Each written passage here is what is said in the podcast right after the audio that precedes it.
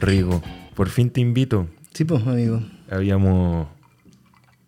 Mm. Postergado harto rato. De hecho, me, acu- me acuerdo que an- antes que partiera el podcast estábamos con la idea. Estábamos con la idea de juntarnos. Es que hemos vivido tantas cosas que no, no sé por dónde empezar. Cuando trabajábamos con las maderas, me acuerdo que, que me había comentado lo del podcast. Yo también tenía ganas de hacer un podcast, me acuerdo en ese tiempo. Sí, es que es entretenido tener como un espacio para conversar, para hablar. Sí, yo soy bien adicto a los podcasts, escucho harto. Escuché, escuché este también. Sí, pues, soy Me apañáis. uno de los seguidores de De los 16 oyentes. Ño Contreras. No, sí, deben ser como unos poquitos que igual. O sea, yo hace rato no podía hacer podcast porque tuve unos problemas técnicos acá en mi casa, fugas de agua, eh, que tuve que solucionar y todo, entonces estaba todo sucio, todo roto. Pero ya, ya está solucionado, entonces ahora puedo volver y quise volver contigo, pues invitándote a ti. Son interesantes los cambios en la casa. Puta, sí, sí. Sí. Estuvo, estuvo complicado. eh, una fuga que le mojé el techo a mi vecino de abajo y este es un departamento de dos pisos, entonces en el segundo piso también había como un arreglo que ya estaba como cediendo, entonces tuve que arreglar esas cosas. Sí, cacho, te desordena todo el, el- el entorno, cuando, cuando tenías que hacer una weá así. Sí, sí. Pero bueno, lo bueno es que lo tenéis solucionado. Sí, ya está solucionado y quise volver, pues, y ahí en la vuelta quise conversar contigo porque hemos vivido muchas cosas juntos. Nos conocemos hace, a ver, serán como seis años. Seis más o años más o menos. A ver, 2015 puede ser. Ya, seis, casi siete Casi años siete años. mm. que me invitaron a tocar Ale Fruto. Es decir, porque tú... Bueno, vamos a ir, pues, te voy a ir preguntando de todo, pero tú te presento, para la gente que no conoce, Rigo Le Fruto, Río de fruto. vocalista y, que, y que como con ese nombre. De quedaste con Rigo Le Fruto. Bueno, tu nombre es Rodrigo Bahamonde. Me podría cambiar el, el- el- Yo me cambiaría el segundo nombre. Ri- Ru- Rigo y le fruto de segundo nombre. ¿Cambiaría Sí, tu haría. nombre a...? Sí, porque tome el Rigo de fruto. Yo creo que podría, y porque mucha gente creo que tienen que ser cinco años, si no me equivoco. Ya. No sé, tiene que ser cinco años, y te- o sea, como que la gente te conozca como por ese nombre. Como y llevar testigos que, a- que ates- valga Ah, la es redundancia. Sí, pues, gente que, que te conozca como Rigo Lefruto y poder cambiarte el nombre a Rigo Lefruto. Ese o tal le fruto. es ese tal. Lefruto. Eh, ¿Por qué lado partimos? Pues bueno, pero tú eres eh, creador y vocalista de la banda Lefruto. Claro. Yo toco De- bajo. Dentro de lo que. Por ahí nos conocimos, por la Sí. música. Mm. Sí, pues ahí nos conocimos. Ahí empezamos a tocar algunos temas. Tú estabas ahí sacando ya. Ese era el tercer disco cuarto disco. Que nunca salió, Era pero era sí, tercero o po, cuarto. Era el tercero. Nuestra geografía, que en el fondo se pensó como un disco sin grabar, o sea, sin eh, tener canciones físicas, solo había una que era Saliva, que es la que estaba. Y hicimos, de hecho, hicimos un, un show con puros temas que no, no están. Están solo en la grabación de- del registro SSD. po. Sí. Y en el Eso está en YouTube. Sí, sí, sí, sí. En YouTube, la gente que, que quiera conocer puede meterse a YouTube y, y ver una presentación que hicimos en la SCD De con las jeans. canciones. Andamos de jeans todo. Todo, ese fue el concepto que quisimos trabajar. Pero se veía bonito, estaba entretenido. No, sí, es bonito. Yo cada cierto tiempo lo veo y, y- y me, me- a mí me da pudor verme tocar bajo. Sí, a ti siempre te pasa eso, güey. Sí, bueno, me da mucho nervio. Que igual es cuático el escenario. Porque, por ejemplo, no sé, pues, ah, eh, yo creo que a ti te pasa lo que me pasaba a mí cuando partí, pues, ¿cachai? Porque, bueno, yo antes del fruto tenía fruto de nada, ¿cachai? Y ahí tocábamos y, y en realidad como ensayábamos harto, no, había como tanto problema de ejecutar en vivo, porque era como una banda rock pop, bajo, batería, guitarra y unos sintes de fondo. Y funcionaba bien y nunca tenía como esos problemas de, de- de complicarme con el escenario, ¿cachai? Como banda. Y después cuando como que terminó, en realidad como que no es que haya terminado así porque nos separamos, sino que como que mientras estábamos haciendo, hicimos un disco que se llama Cassette, que ahí donde está Infomaníaca, que es la canción que te gusta. Sí, sí, sí. sí. Y, y en realidad, eh, mientras pasaba eso, a mí, puta, se me tenía la cabeza llena de música, weón, escuchando otras weas, entonces como que hubo un tiempo en el, en como en, en el pop rock chileno que el pop rock estaba como de moda, pues, estaba, no sé, pues, de salón, caleta de bandas como con influencia británica y todo eso, y ¿Eso hace cuántos años fue, perdón? 2013, Ya. más o menos. Y, y funcionaba bien, nos iba, nos iba re bien, tocábamos harto. Y el tema es que, claro, me empezó a pasar eso, porque como que tenía muchas ideas que no calzaban con la línea de la banda. po. Entonces, como que llegaba, llegaba a los ensayos, chiquillos, tengo esta idea. Puta, no, es que no es como, no es como para esto. Ah, ya, bueno, ya, el baúl de los recuerdos. Después que tengo esta otra idea, no, tampoco. Y ya después como que se fue gastando, como que en realidad sentí que, puta, que quería hacer cosas nuevas y no me quería mantener en esa línea del pop rock, porque que uno va escuchando weá y de hecho uno como que, uno, hablo de mí, como que me pasa que antes era, mu- era muy de estilos, pues, no sé, pues, partí siendo rapero, después fui punk. y- A ver, de- déjame ordenar, déjame ordenar. ¿Cuándo empezaste a cantar? Así como para presentarte a gente o que De- pensaste, de quiero chico. tener una carrera como cantante. Puta, me pasó en el colegio, weón. En el colegio, de, de hecho, en el colegio había, habían dos ramas, porque era arte, como arte, dibujo y weas así, y la otra era guitarra, ¿cachai? Guitarra y cualquier instrumento, música en el fondo. Y yo en primero, me- primero y segundo medio hice arte, ¿cachai? Y dibujaba unas weas muy estúpidas, que yo nomás le encontraba sentido, pero a los profes le encantaban. Así me decían, weón, eso es, eso es, así, tenía, un- tenía el don. Y yo dibujaba pura estupidez y mi hermana se cagaba la risa, weón. Pero algo decían, ¿o no? No sé, bueno, era como un gallo deforme con ojos para allá, para acá, y le ponía weón, weas raras atrás y, y le ponía nombres raros como chistosos, ¿cachai? Que a mí me hacía sentido y lo encontraba simpático nomás. Pero a la profe le encantaba. Y la cosa es que ya el, el tercer año, cuando, cuando iba a ingresar a, a tercero medio, me dio como ya por, por aprender a tocar. Y ahí me acuerdo que me compré una guitarra. Y me la robaron. y, y ahí dije, ya hice, el cambio, entré en tercero medio y empecé, el mismo, ese mismo año empecé como con clases de música en el colegio. Y partí como de guitarra 1, pasé como a guitarra 8 el tiro. ¿Ya? ¿Cachai? Y ahí ya en el fondo lo, lo que hacía, puta, no sé, pues, pon- a mí me gustaba mucho Kula Shaker en ese tiempo. Y ponía canciones de Kula Shaker y las sacaba y después empezaba a cambiar las letras. Le ponía otras letras encima y como nadie, ¿cachai? Puta, hacía mis canciones así, pues, ¿cachai? La- y, y en el fondo eso me hizo aprender como las melodías de las canciones, como la estructura. De hecho, Ya. me sirvió caleta. De hecho, escuchaba mucha música. Cuando, uno cuando es chico es como bien adicto a la música. Pasamos una etapa, me imagino que a todos les debe pasar. pues. Y, y- y claro, hacía como plagios y después les cambiaba la letra y quedaban bacanes. po, weón. Y ahí me acuerdo que tuve como la primera banda que le hicimos en el colegio. Que fue, por- fue porque teníamos un trabajo de inglés, me acuerdo, que había que hacer, un, en el trabajo de inglés que tenía que hacer un video con cualquier wea. Tenía que hablar en inglés y había una compañera que había llegado a Estados Unidos y le pedimos que, que nos tradujeran la letra y ahí le puse música encima que no me costaba nada hacerlo. ya, dos, tres notas para acá y como tenía las escalas como en la cabeza. así. De hecho, yo me metí a estudiar después sonido y entra harta música y nunca pude aprender a escribir música. Nunca, nunca. Pero sí las escalas, sabía que después de este arreglo tiene que venir este otro, por consecuencia nomás, ¿cachai? Porque los tenía como...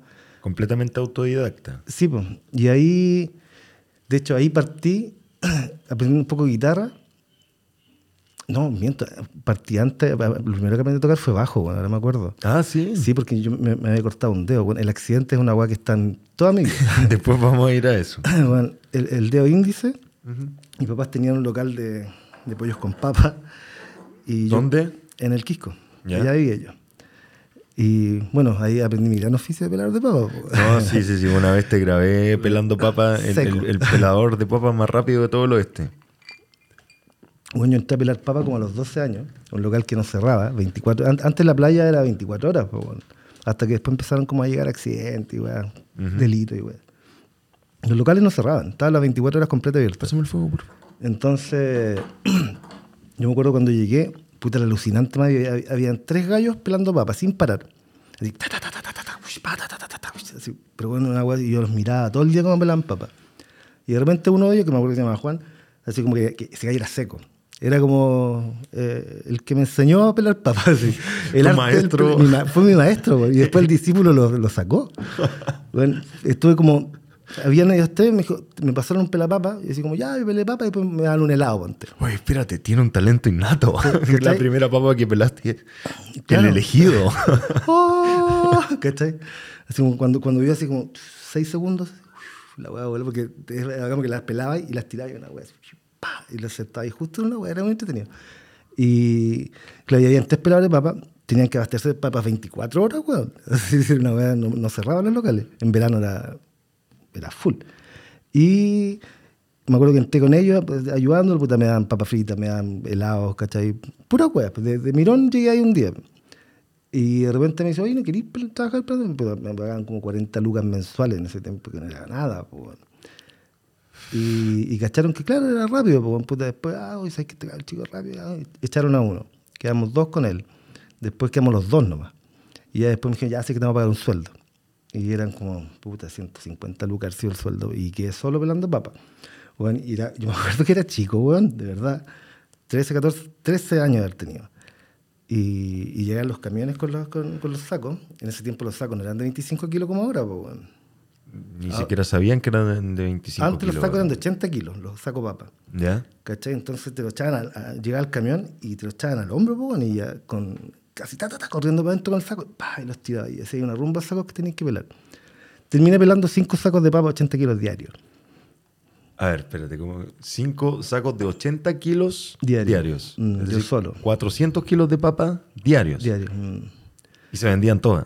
Todas, po. de hecho, a- pasaba momentos que antes yo, yo estaba puta, carreando por ahí y por allá, pasaba al local a comerme una, una, una alguna cosa, y me decía, ¿sabes que no quedan papas? Si podéis pelar ahora, puta, como. Estaba, ya me pasaban 10 lucas más, ¿cachai? Me ponía a pelar pa- pa- hasta que se acababan y ahí cerrar, ¿no? cuando ya no tenían nada más. Pero era la- una demanda terrible, po. y yo abañando, bueno, así de chico, pa. y ahí me quedé y de hecho, gracias a ese trabajo, weón, después me puse, llegó, una, el- llegó un, ami- un primo con un amigo, y lo que pasaba es que, claro, pelaba tan rápido, weón, que era como la sensación, así como que llegaban todos mis amigos, weón, tengo un amigo que pela calita de papa, weón, si no, uno la haya creer, y llegaban y, y, weón, pelar papa igual una weón que salen papas podridas y es hediondo el entorno, weón. ¿Cachai? Y llegaban todos a sentarse a mirarme como, pela- como pelaba, weón. Y pasó que un amigo trabajaba en Metrópolis Intercom en ese tiempo en Santiago. ¿Cachai? Y bueno, llegó a ver, llegó- no, no nos conocíamos muy bien, o sea, era amigo de mi primo. Y bueno, llegó y quedó impresionado. así, ¿cachai? Y dijo, "Weón, la cagaste para ser trabajador. Me dijo, bueno, yo llegaba a las 9 hasta las 9 de la noche, sin parar. ¿Cachai? Y, y estuve en un día y me dice, "Ay, qué bueno, yo trabajo en, en, en una empresa en Santiago. En ese tiempo la venta de cable era hit, po, weón. ¿Cachai? Y yo, yo ahí, ahí ya tenía como 17 años tenía. Y, y este buen me llevó. Me habló con mis papás, me firmaron un permiso notarial y me llevó a vender a Santiago. Ya había salido del colegio. Y, y bueno, vendí caleta. Tenía 17 años y ganaba como 900 lucas en esos años. En esos años. Era sí. caleta plata, weón. Era mucha plata. Puta, le compraba refri para mis papás, tele, weón. No, weón. Imagínate, weón, cab- cabrón chico. Llegaba a todos mis amigos, salíamos a carretear, yo pagaba todo, weón. Que era bacán, weón. Bueno, ahí me metí un poco de la música. Pero en ese tiempo, ten- ahí partí con la, con, la música en el colegio. Y ahí tuve una banda en el colegio. De hecho, ensayábamos en mi casa. Teníamos una casa muy grande en la playa, que tenía como de cuatro pisos, así, una casa gigante. Y, y en ese tiempo no había tanta delincuencia ni nada, po, igual que los viejos antes era- no había delincuencia. Sí, no, no era como en mis años. No era como en mi año. Y la cosa es que un día entran a robar a la casa y se roban todas mis weas, pero todas, weón. Todas. Yo tenía puta dos teclados. Con lo que la plata que ganaba pelando papas la juntaba para puro comprarme instrumento. Lo que no tenía era batería, que era, era un amigo, justo ese día que entraba a robar se la había llevado. Y claro, como ensayábamos en, en el segundo piso, se veía de todos lados, se escuchaba de todos lados en la playa, no hay mucha gente. Así que un día puta, llegué a la casa, puse a ver unas películas, me, me- me había prestado un, un VHS en ese tiempo, la Andrea, y se lo fui a dejar. bueno, conversé media hora, volvimos para la casa y no había nada. Habían entrado con una camioneta, habían robado todo. bueno, CD, todo mi CD, ropa mía, lentes míos, con todo, así como que era. Se habían ensañado conmigo. A ver, espérate, pero no, no saltamos, no saltamos. Ya estaba en, en el colegio, estaba trabajaba ahí también en esto de estar en el en donde vendían pollos y papas. Y ahí fue donde me robaron. No, no, no, pero antes, antes. Ahí ¿Mm? tenías ya tu, tu banda que se armó en el colegio. Sí, pues. Ya, ahí se armó la banda del De ahí colegio. sacaba el capital, pues, de la pelea de papa, Y para ahí- comprar mi instrumento. Y ahí, ya- y ahí ya tocaba. pues. Y ahí ya tocaba ahí. Sí, pues. y en el fondo, a lo que que como tenía el local de pollo, nosotros hacíamos las cajas para las papas y los pollos. Comprábamos el cartón completo y teníamos un molde y los cortábamos con cortacartón. po. ¿Cachai? Y en una de esas estoy co- cortando y de repente paso con el dedo completo con el cortacartón y quedó al borde del huesito. ¿Cachai? Y así, la sangre saltando a los, como las películas de zombies. Y ahí estuve, puta, harto rato con el dedo, era muy sensible porque me llegó hasta el huesito, Ujú. el corte, de hecho salió con uña, con todo. Y ahí, así como ya, tengo que, tengo que aprender a volver a tocar en la weá y ahí partí con el bajo de nuevo. Porque el bajo tenía las cuerdas más duras y era lo único que podía hacer que me salieran callos. Ya. Entonces ahí como aprendí como las escalas del bajo Y después caché que la guitarra era la misma web. Así que, ah, me puse a tocar guitarra. Ujú. ¿Cachai? Pero, claro, me- ahí, ahí tuve como imposibilidad de poder tocar, pero a puro, a, a puro nomás. Pero en la primera banda tocabais bajo o tocabais guitarra? Tocaba guitarra.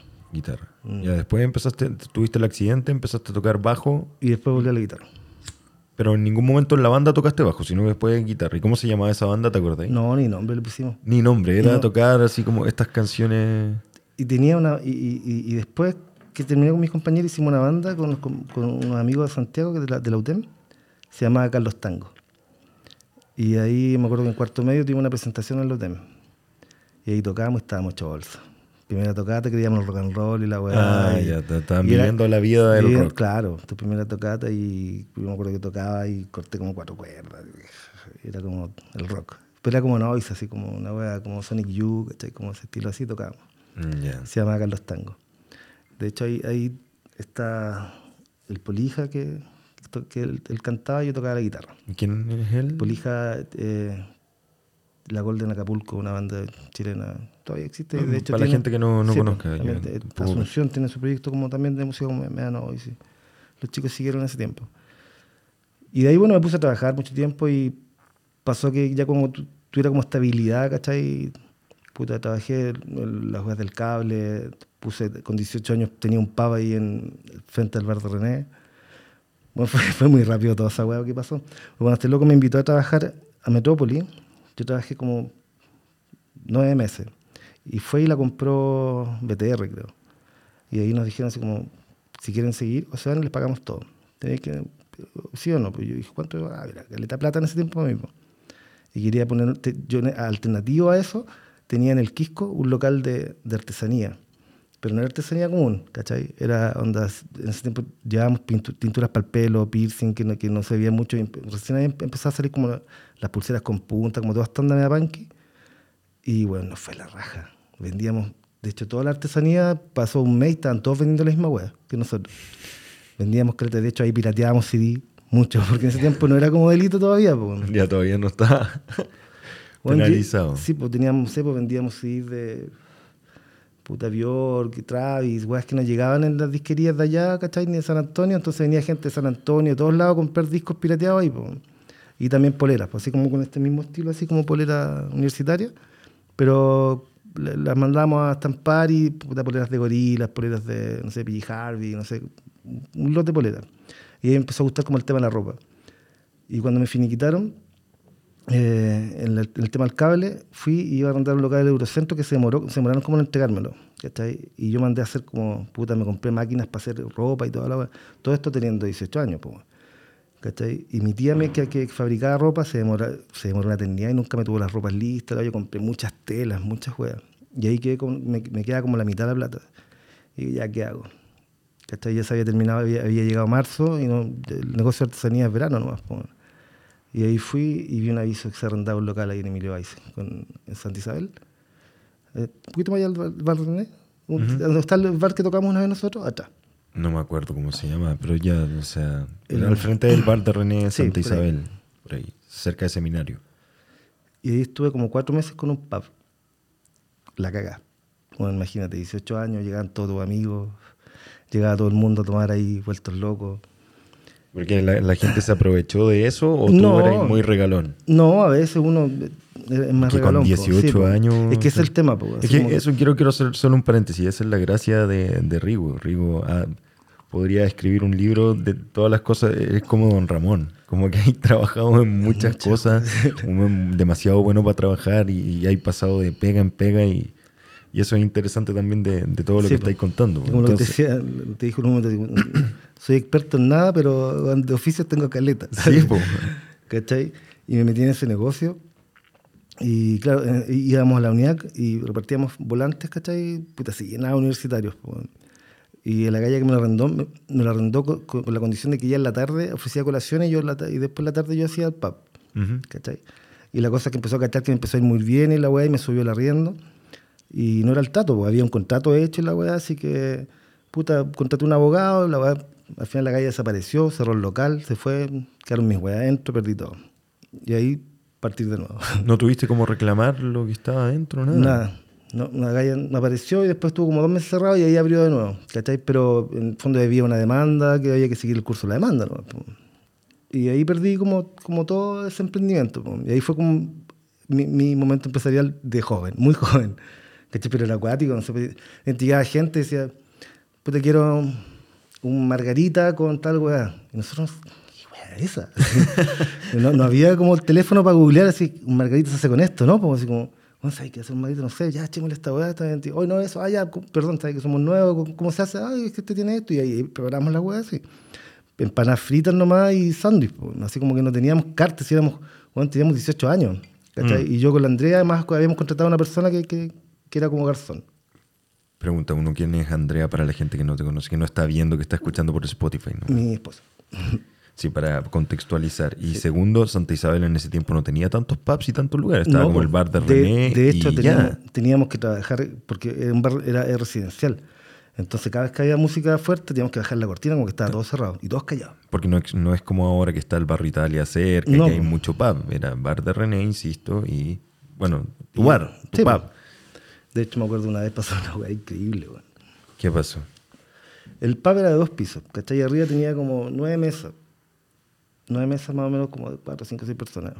Y un día llegaron, a- por, por Santa Isabel hay varios, había en varios lados, no sé si existen ahora, que arreglaban como moto, había como un- una onda motoquera en ese lado. ¿Ya? en ese tiempo.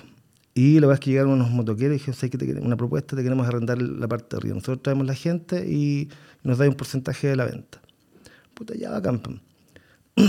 Trajimos una banda, que era como rockabilly, que tocaba abajo, ¿cachai? Porque tenía que ser como acústico para que los vecinos huean a cada rato. Y, y el tema es que ya, puta, el local lleno, nosotros éramos tres, sin dar abasto, salíamos con las jabas a comprar eh, bueno, a la una distribuidora que estaba a la vuelta, ¿cachai? Así corriendo con las jabas, llamando a mis primos que venían a ayudar, así, todos con las jabas para allá, para acá, porque era mucho el consumo. Se curaron raja arriba y se pusieron a pelear. Se tiraron las sillas, le pegaron a una galla, bueno, quedó la cagá. Y así en un momento ya empecé, los, los eché a todos por fuera y cerré la cortina y llegó los, los pacos y hicieron cargo de la weá. Y ahí como que la galla me dijo, no, dejar la cagá. Y ahí estaba, estaba a subir el arriendo. Ya. Ah, pero fue Sí, sumado también por eso. No era porque. Mm. Y claro, porque había mucha gente, pues, si se descontroló. No, y nosotros no hallábamos qué hacer, pero éramos cabros chicos, pues, bueno. Así como, ya cerremos la cortina y chao. ¿Y en qué momento pudiste volver a la música? Después, es O- que, o por seguiste- en- en, seguiste en todo ese proceso me puse después a trabajar en varias weas. acércate un poco más el, el- Me el puse a micrófono. trabajar en varias weas, puta, telecomunicaciones, trabajé en varias cosas. Y de ahí ya como, de ahí me acuerdo que empecé a trabajar con mi suegro, en ese tiempo empezaron a llegar las máquinas tragamonedas. ¿Ya? Y teníamos dos locales. Él tenía un local en el centro y había otro que se lo manejaba yo ahí en, Pa- en Pasaje Mate, parece, por ahí cerca de la plaza. Y Pero esa- y yo eso- desconozco. ¿Pasaje mate? ¿Mm? ¿Cerca de dónde? Cerca de, de, de la Plaza de Armas. Ya, no, no, no. ¿Dónde está no- rápido? Por ahí. Debo haber ido alguna vez, pero no. no, no, no. Bueno, la cosa cuando llegaron las tragamonedas fue de nuevo tirar para arriba. Mucha gente, era muy, mucho, mucho junior que tenía, pasaba, se ponía a jugar, a jugar, se gastaba toda la plata y se iban. ¿Cachai? Y teníamos una caja fuerte. Así, sacos y sacos de moneda por todos lados, era, era una locura la wea. Y después el local lo cerraron, con el, el municipio lo cerró por, por el tema de tragamonedas ilega- ilegales. po. Ujú. Cerraron todos los tragamonedas. De hecho, el centro como en un momento se llenó de, de estos juegos.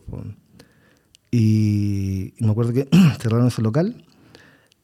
Tuvimos como cinco meses sin hacer nada, con plata. Y después lle- lle- llegó, llegaron las maquinitas de la electrónica. ¿Cachai? Dos, do- dos, tres meses más con maquinita electrónica, volvieron a cerrar. Era ilegal.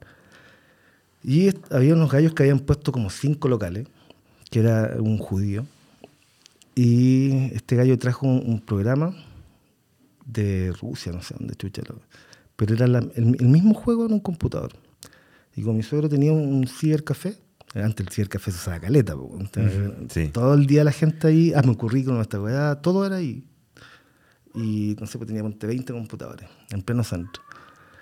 Y cachamos el tema, pues el gallo llegó, nos instaló los juegos. Y la gente echaba, para, para las máquinas electrónicas, las frutillitas, esas juegas, la gente echaba de 100 pesos, con las máquinas que eran de moneda. Pero a- al- transformarlo a, computador, esos 100 pesos equivalían a una, una luca. Y, y lo probamos. Ya, primer día, puta, hicimos como 50 lucas. Ah, está bueno. Está, empezamos a probar, empezamos a poner más computadores, más computadores. Y luego hice un casino virtual. ¿Cachai? Y me acuerdo que el Ramón trajo ese, ese juego. El Ramón es, Eh, un amigo común que tocó, Y es- tocó en Fruto de Nada. es y fotógrafo también. Fotógrafo también, el, el M, bien el M conocido. en. Instagram. Y el Ramón lo trajo y ahí fue, wow, volvimos a renacer de nuevo, eh, ganando mucha plata. Era, facturábamos como 900 lucas diarias. La dura. Mm, había gente que jugaba, era, era impresionante. Llegaba gente, bueno, así como. se- se- que llegaba tanta gente. Eso fue, fue un- una cosa muy rara. Habían gallos que llegaban y decían, dame 100 mil pesos a ese computador. Así. Y tú, ah, 100 lucas ya, pa". Y entraban, y, y de repente, como ganaban, salía la plata de vuelta también. po. ¿Cachai? Pero bueno, yo, yo después empecé a aprender el tema de los juegos y. Pero ustedes nunca se iban a pérdida. Así como con Habían días que quedamos en pérdida, pero hasta que yo aprendí como los algoritmos de la web. ¿Cachai? Ya. Y en el fondo era como, claro, los dejábamos ganar todo el rato, después el juego se contraía, así, y, Ah, y venía, weón. O sea, toda esa. Es que en el fondo te- tenéis que darle siempre, po, porque no puede ser puro que pierdan, porque si no, no juegan. po. Ah, aquí están todos arreglados y se van. ¿Cachai? Mm, Ya, ah, pero, o sea, claro, la gente que no. Yo he sido re malo para ir a esas maquinitas. Debo haber ido alguna vez en esas ferias artesanales de la playa, nomás como maquinitas que uno va tirando cosas y apretando botoncitos, pero.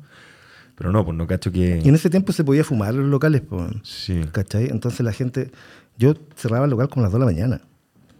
De ahí tenía que irme en taxi para la casa desde el centro. po. Donde se quedan jugando, jugando. Y, y de hecho, así como, por favor, váyanse. Así, de verdad que tenemos que cerrar. La galería cerrada a las 9. Todos los locales cerrados a las 9 y nosotros hasta las 2 de la mañana ahí. Fumando, fumando los gallos y, y más plata, más plata, más plata. Por evidente ya gan- recuperar un poco. Y ya sé que recuperé un poco. Porfa, esta máquina, yo mañana estoy aquí a las 8 de la mañana. Decía, no, pero yo a las 9. Cuando yo llegaba, habían como 5 o 6 personas esperando y el local cerrado. Lo que es la adicción a los juegos. Es frigio la adicción a los juegos. De hecho, para mí era un tema porque mi papá era ludópata. ¿cachai? Entonces mi papá tu- tuve que explicarle así, papi, si esto es mentira. Así estos juegos siempre son arreglados. Yo mismo lo mire, no, pero ¿cómo? Todavía va al casino. O sea, una va que le gusta. po. Bueno, eso ¿Cachai? quiere decir, eh, disculpa mi, mi inocencia, que los casinos también, pues, los casinos reales también deben tener algoritmos que están arreglados para que la Sí, gente po, por supuesto. gane, se quede. Sí, y que, que de hecho pasa como cuando uno gana, todos se dan cuenta que uno gana. Pues, ¡Oh, gana caleta! ¿Cachai? Puta, si él puede, también puedo. pues, entonces vamos, vamos, vamos, vamos, vamos. Y siguen, siguen, siguen. Gente perdía mucha plata. Accidentes llegaban así como, oiga, ¿saben? Puta, me gasté la plata al mes. Así como, puta, y no puedo hacer nada, no se la puedo volver. si- Así es el juego. Sí. Y ahí, claro, con, con eso repuntamos. Y de ahí, de ahí claro, me, pasó ahí. eh, en, en ese lapso yo había, ya te- estaba con fruto de nada con, con el tema de las tragamonedas. Y ahí había, vuelto la música ahí con el tema de las tragamonedas. Y, y estuvimos varios años ahí. Y ahí nos habíamos separado. Y, y, claro, cuando llegaba este, este juego que te digo yo, que es por computador, ahí, claro, estaba, yo facturaba harta plata. pues. Entonces, ahí dije, ya, dejaba una persona ahí, ¿cachai? Que pudiera controlar el, tema de los juegos y me iba a grabar y me dio el lujo y dije, ya voy a ser solista y voy a hacer un, un disco. Pregunta, o sea, ya, con el PAP tú seguías ahí como metido en el mundo de la música y todo, Sí, pero todavía no era sin fruto de nada. tocar. Pero Mm. no era fruto de nada aún. No, cuando, cuando partió lo de las tragamonedas, ahí recién em- em- Empezó, la banda. la banda Fruto de Nada. Sí. Y ese año era, aprox, 2000... Cuando murió Pinochet. Ese mismo día nos conocimos. Año... No me acuerdo. Oh, no, no, no, yo tampoco recuerdo el año. Voy a buscar acá. Que tengo que usar, tengo que darle uso a mi, a mi iPad. De hecho, nuevo. me, me acuerdo porque Cristian, no creo que yo venía llegando de Pichilemu y teníamos que juntarnos, tocábamos con Sammy Molano, que tocaba con, la, con Cholo Mandinga, el baterista Cholo Mandinga. Chulo Mandinga, me acuerdo de eso. Sí. Y 2006. 10 de diciembre del 2006 falleció Pinochet. ya, ese, ese- ¿Sí? ahí, ahí nació Fruto de Nada. Ya. Ese mismo día, porque de hecho me acuerdo que llegué- no, no sabíamos que iba a pasar eso. Yo llegué a Santiago y bueno, estaba la cagada. así. Gente por todos lados, todos celebrando. Nosotros tuvimos que ir a ensayar para ver. Y ahí llegó el Juanfre y llegó Leighton. que- para que la gente sepa, son, ah, Juanfre es un amigo en común que tenemos nosotros. De hecho, él nos presentó, Sí, pues, porque era nos presentó. compañero de colegio mío, toca guitarra y él me llevó a Le Fruto. Y tocaba contigo en Fruto de Nada con Claro, Leighton también. con que- Christian Leighton. Y hasta el día de hoy- Guitarrista también. Sí, hasta el día de hoy trabajamos juntos. Y ahí, ahí, ahí, ahí partió Fruto de Nada, ese mismo día. Teníamos un bajista que, que nos dio el ancho, nos, nos tocó y de ahí buscamos a Ramón, que Ramón le hicimos en la casa de Juanfre, eh, fue su primera Su audición. su audición. Y de ahí seguimos como tres años más o menos juntos. Ya. Y tocamos harto. Y después ya pasó, se, se dejó y de ahí cuando llegó el tema de las máquinas que te digo yo, de ahí como que en el fondo tenía la holgura y tenía la plata para poder meterme a grabar. Pagaba una semana de estudio. ¿Cachai? Y, y entre tanta pega que tenía, no alcanzaba a hacer las canciones. po. Entonces llegaba, yo, yo tengo como el, el don mío a improvisar. Como que me, me, me, me- sale rápido. Eh, Puedo hacer canciones muy fácil. Y claro, llegaba, pero sí llegaba con las ideas. Pues así como, por ejemplo, no sé, pues me pasaba, hay una canción que se llama Arena de Cuarzo, que esa canción yo la soñé, weón, te lo juro. Así, yo me desperté y le dije, Andrea, pásame un lápiz y un cuaderno. Así, y empecé a anotar toda la letra y, la, y tal como la soñé fue como se hizo. ¿Arena de cuarzo es de Lefruto o es de fruta de Del nada? fruto. La voy a poner mientras. Que se la hagamos con la Pepa Hidalgo, que también tocó harto tiempo con nosotros. Ya. Pero entonces, pues como para llegar en la música hasta, hasta el día de hoy, estaba ahí con fruto de nada. ¿Cuántos años duró esa banda? ¿Tres, cuatro años duró? Tres, cuatro años. Más o menos. Y de ahí todo un tiempo y después ya como que partí como el 2011, 2012 con, haciéndole fruto. Le fruto. Y, o sea, como que no dejó de funcionar, fruto de nada, como que no tenían. ¿Qué pasó? ¿Por qué, por qué decidiste hacerle fruto? Por lo que te contaba, que en el fondo como que no calzaban los, los estilos musicales. Ya. Yo Ah, por las ideas con las que llegabas Mm. que me habías dicho. Sí, po. Y ahí me acuerdo que la primera canción que hicimos, que hice con Nicolás Moreno, que él fue el productor de ese disco, de Gira Fardiendo, fue Bonus Track. O sea, se llamaba Bonus Track y era como la, ult- la última canción del disco, partí como de atrás para adelante. Ya. Este, arena de cuarzo. Sí, sí. Y acá no, no tengo que pedir los derechos. Está ahí acá. Sí, po. Si llego a ganar mucha plata alguna vez, ahí te pago derecho.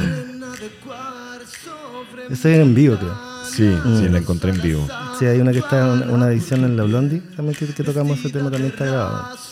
Pero es como... Para que la gente cache un poco. La pieza se pone cálida, el silencio ya. Esta canción después la, la ocupamos dos veces en dos discos. Una, como una, una versión mejorada en el Rey- Rey Feo también va. Y en ese tiempo, como te contaba, me, pasó que tenía la opción de, de poder grabar a destajo, ¿cachai? Y en el fondo como más que tener como el don y la habilidad de, ser un buen ejecutor musical, en el fondo eran las ideas. ¿cachai? No sé, pues llegaba con botellas, con cartones y las grababa y la- las filtraba y las modulaba y las ponía de arreglo en el fondo, ¿cachai? Y empecé a cachar que esa era como mi habilidad de crear música, pues, como que no todo era instrumento. Y ahí, ahí, ahí dije, ya voy a hacer un disco completo. Y ahí par- partió que con bonus track dije, eh, como el Nico era mi productor, dije, ya sé que ca- canta tú también. Porque Nico también tenía un proyecto en ese tiempo. El Nico eh, toca um, bajista de Girafardiendo. ¿De qué, perdón? Girafardiendo. Una banda chilena antigua. Ya, no, yo, yo no la conozco, la verdad. Hasta el día de hoy existe, muy buena. Y, y después de esa canción llegó Arena Cuarzo, de- hice una canción que se llama El Mar, también metí a la Pepa, y ahí contraté eh, estos cuartetos de, de, de cuerda y como tenía la plata para hacerlo, me que era todo- lo que había ganado con las máquinas. todos los días ganaba plata con las máquinas y la invertían en hacer un disco. De hecho, fue el primer disco que hice, que de hecho eh, mucha gente me dice como que, bueno, el que más me gusta, así, porque es como el más raro en el fondo, tiene de todo. ¿Cachai? Incursioné con el rap, in- incursioné con muchos estilos. ¿cachai? Eh, de hecho, claro, tiene colaboraciones con Juan Sativo, ahí sale la canción de T-Time, ¿cachai? Sale eh, Solo y Medina de la Pose Latina, Pablo y la Vaca, Chancho en Piedra. Eh, como que me di el lujo de dije, ah, si voy a hacer algo y tengo las lucas, puta, démosle. po", ¿cachai? Y siempre había un conocido que conocía a otro, amigo de otro, y así empezaron a llegar todos estos fit, ¿cachai? Y hasta que lanzamos el disco. Me acuerdo que me moré como un año en grabarlo. Y lanzamos el disco Fit. Y ahí en el fondo eh, yo era solista. Pero tenía una sonora, weón. Eran como nueve. entre vientos, eh, coros, eh, batería, bajo, guitarra, teclado. Y todos los fit que iban cantando. Sí, había un paseo de gente weón, en los shows. Era tremendo. Sí. Oye, acá tengo una duda. Estoy buscando en Spotify canciones de, de Lefruto y, y solo están dos canciones. Está Saliva y Animales, pero no, no encuentro la discografía en donde está el Rey Feo y donde está el Fit. Está todo en A ver, Spotify. a ver, a ver, a ver, déjame ver, déjame ver. A ver si... No, no lo encuentro. Como para poder mostrar más. Pero el, el Fit fue el primero. El Fit fue el primero. Y eso fue como de hacer shows con todos ellos. Sí, ¿Y tú, tú les tenías que pagar esto a cada artista o Sí. los artistas como que tendían a decir más como... Mira, habían varios que iban por pocas lucas y otros iban gratis. Pero ponte a la banda de soporte que tenía les pagaba. ¿Cachai? Porque igual en el fondo, puta, no sé, partió bien. El, fruto partió súper bien, weón. Así como que empezó a hacer harta prensa de una, hartas tocatas empezaron a salir a cada rato. ¿Cachai? Entonces la, la plata de- de- del, del ticket daba para pagar. po. Pero si tú definirías como dentro de qué circuito es, es conocido Lefruto Igual es under todavía. po. Under. Sí, siempre quedó como ahí, como la, la eterna banda emergente. Ya. ¿Cachai? Y es que hubo un momento, no sé, porque estábamos con, trabajando con Fernando Mujica de Radio Cero, y ahí ya como que empezó a tirar bien para arriba. Ahí me acuerdo que cuando volvió Pánico a Chile, la banda, la franco-chilena, eh, nosotros abrimos el show de Pánico en, en el Teatro Mori. ¿Cachai? Ahí toqué con la Antrópica, con Juan Sativo, y un show transmitido en streaming. En ese tiempo recién había partido el streaming, ¿cachai? Y era como, wow, muy top. Así, puta, harto diario, harta prensa. No, hubo un tiempo que fue como súper bacán. Salíamos a tocar para todos lados, Antofagasta, puta Chillán, Y esto, como Coquimbo, la típica pregunta, Valparaíso, todos ¿le lados, hacía ¿no? ganar plata o era más como por la pasión de estar tocando? Era tocar. Era tocar, Era pasarlo bien tocando. Que, Vivir bueno, la vida. de- Aparte que vivimos tanta experiencia tocando, weón, en los viajes. Tenemos un, un amigo que es Gonzalo eh, Trom- Trompeta, Trompe- G Trumpet, que tiene su banda ahora, ¿cómo se llama la banda? Personal Paper. Personal Mm, Papers, que también, está re buena, está re buena. Sí, y la otra buena, vez como sí. que hicimos un show en conjunto Ah, sí, pues. en la sala Lagarto. Mm, Lagarto, sí, ¿no? sí. Y me cuenta una historia de viajes que tuvieron. Sí. O sea, han, han pasado ¿Qué sé yo? Para mí, más allá de, de po- poder haber generado lucas con un proyecto, en el fondo fue la experiencia. weón. Yo tengo weas que tengo para contar toda la vida. Así, weón. ¿Eso sentís que te llena más que Sí, como una por- carrera? Sí, por supuesto, porque a- aparte la gente que conocí hasta el día de hoy está, está ahí, ¿cachai? Eh, hice muchos amigos, eh, puta, amigos buenos, ¿cachai? Como tú, Eh, ¿cachai? Y, y yo creo que esa es como más la paga que, que- que tuvo todo este proceso de, de, de serle fruto, ¿cachai? Como partir el proyecto como solista. Y después de ese, del fit hicimos Rey Feo también. ujú. Que ahí estaba Cristian Arroyo con el Magdalena, también tenía unos, un- unos, unos fit, pero eran ya, ahí ya como que elegí una línea musical y yo creo que eso fue como que lo que, lo que quizás no, no, me, no me fue tan bien. Porque en el fondo yo estaba como más metido en el electropop, ¿cachai? Como una onda más así. Entonces, como que no... Había mucho electropop dando vuelta, era como, no sé, no, no, no, no, no pegó tanto más. Y de ahí como que me aburrí un poquito un rato. Aparte que me pasó que tenía la- lo- había puesto la tienda de, de ropa y ahí quebré, ¿cachai? A ver, es que por eso quiero como tratar de ir ordenando lo- los hechos, o sea, lo- las cosas que fueron pasando. Eh, ya, tenías toda esta plata, hiciste el fit, todos los, Ah, como todos los shows, Ya. después llegaste a Rey. Feo. Ujú. Cuando, cuando, cuando lancé el disco Fit, Ujú. a los meses llegó el municipio y cerró todos los locales que eran de ese momento. Ya. Yo ahí me quedé sin pega, pero con plata. ¿cachai? Y fui y puse una tienda que se llamaba Jaguar House, en Manuel Montt. Muy bonita. Fue una experiencia muy bacán porque era. Puta, a mí la ropa me ha encantado toda la vida, weón. Y, y siempre he tenido un tema con la ropa, con el reciclaje y todo eso, ¿cachai? Entonces dije, ya voy a poner una tienda que esté muy ligada a la música. Y hicimos esta tienda que cada cierto tiempo se cerraba para un círculo íntimo de gente. Y llevamos a músicos, no sé, por Gonzalo Yáñez, eh, la Mon Laferte la tuvimos ahí, ¿cachai? Pero de hecho fue como el último show que hizo la Mon Laferte. Ya, ya tenía, Antes de, de partir a México. ya tenía eh, Tu Falta de Querer. Ah, sí. Sí, pues, Ya. ahí tenía, y vino a Chile, hizo un lote de concierto, yo le ofrecí una sesión íntima con que ella, en ese tiempo se usaba mucho Instagram, o sea, el Twitter. El Twitter era lo que le llevaba. Entonces por Twitter ella eligió como a sus seguidores y hizo un show íntimo. Y de ahí llegó la Habana a buscarla y se fue, y después ya, pues, se fue a la chucha, pues, muy bien le fue. A la chucha para arriba. Para arriba siempre. Y gracias a Jaguar. Ese fue el antes y el después. Antes, sí, sin eso no habría sido exitoso. ¿no?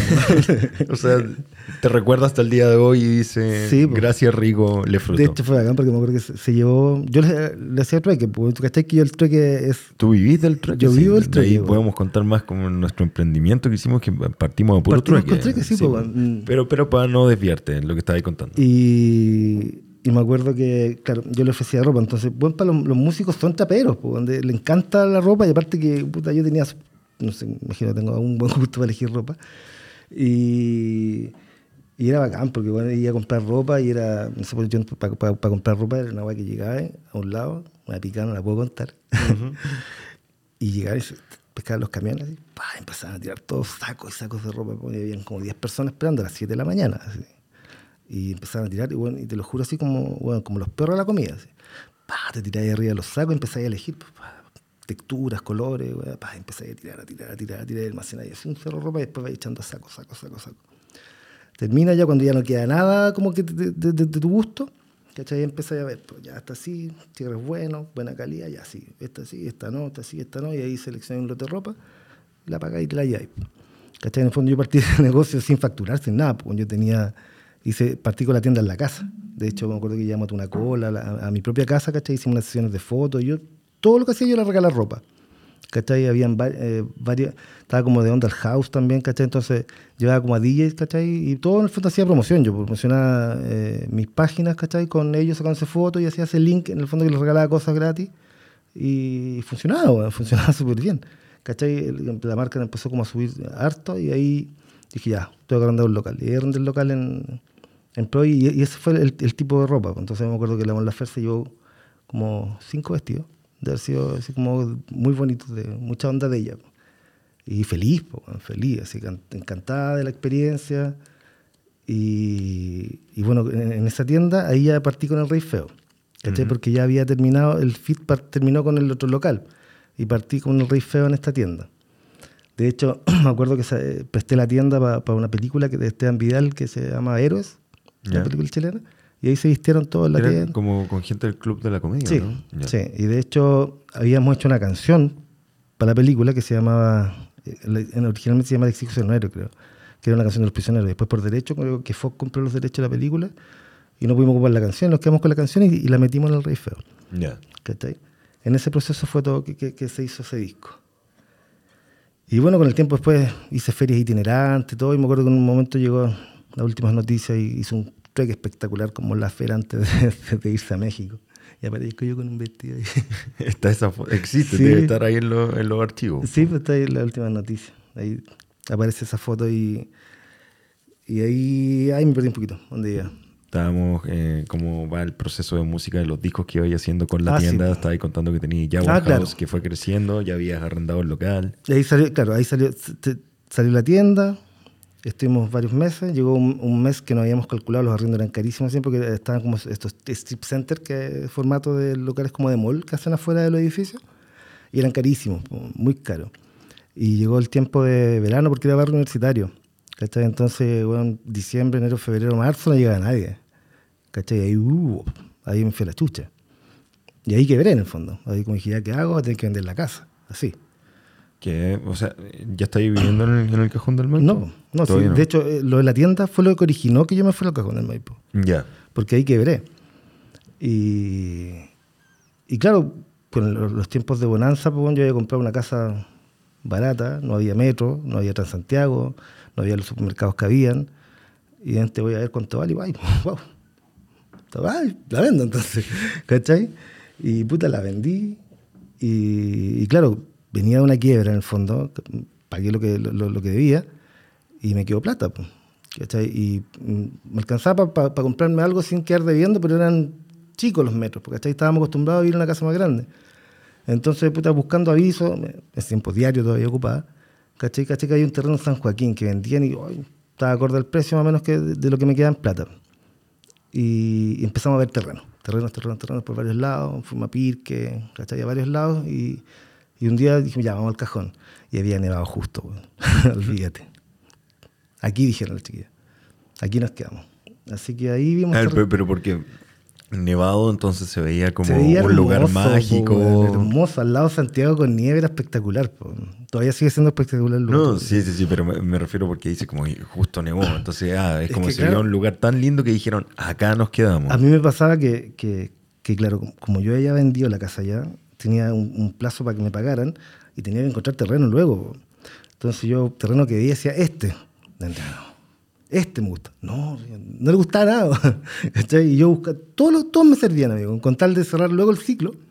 ¿cachai? Hasta que llegamos allá, claro, conviene que estaba todo nevado y, y fue muy bacán. Al final compramos un terreno que, que nos dieron un plazo. Al principio compramos un terreno sin agua, de, de la avenida para acá. Y nos dieron un plazo así como un mes para pagarlo. Había, yo había dado un pie, un mes para pagarlo, y, y el banco no pagaba nunca.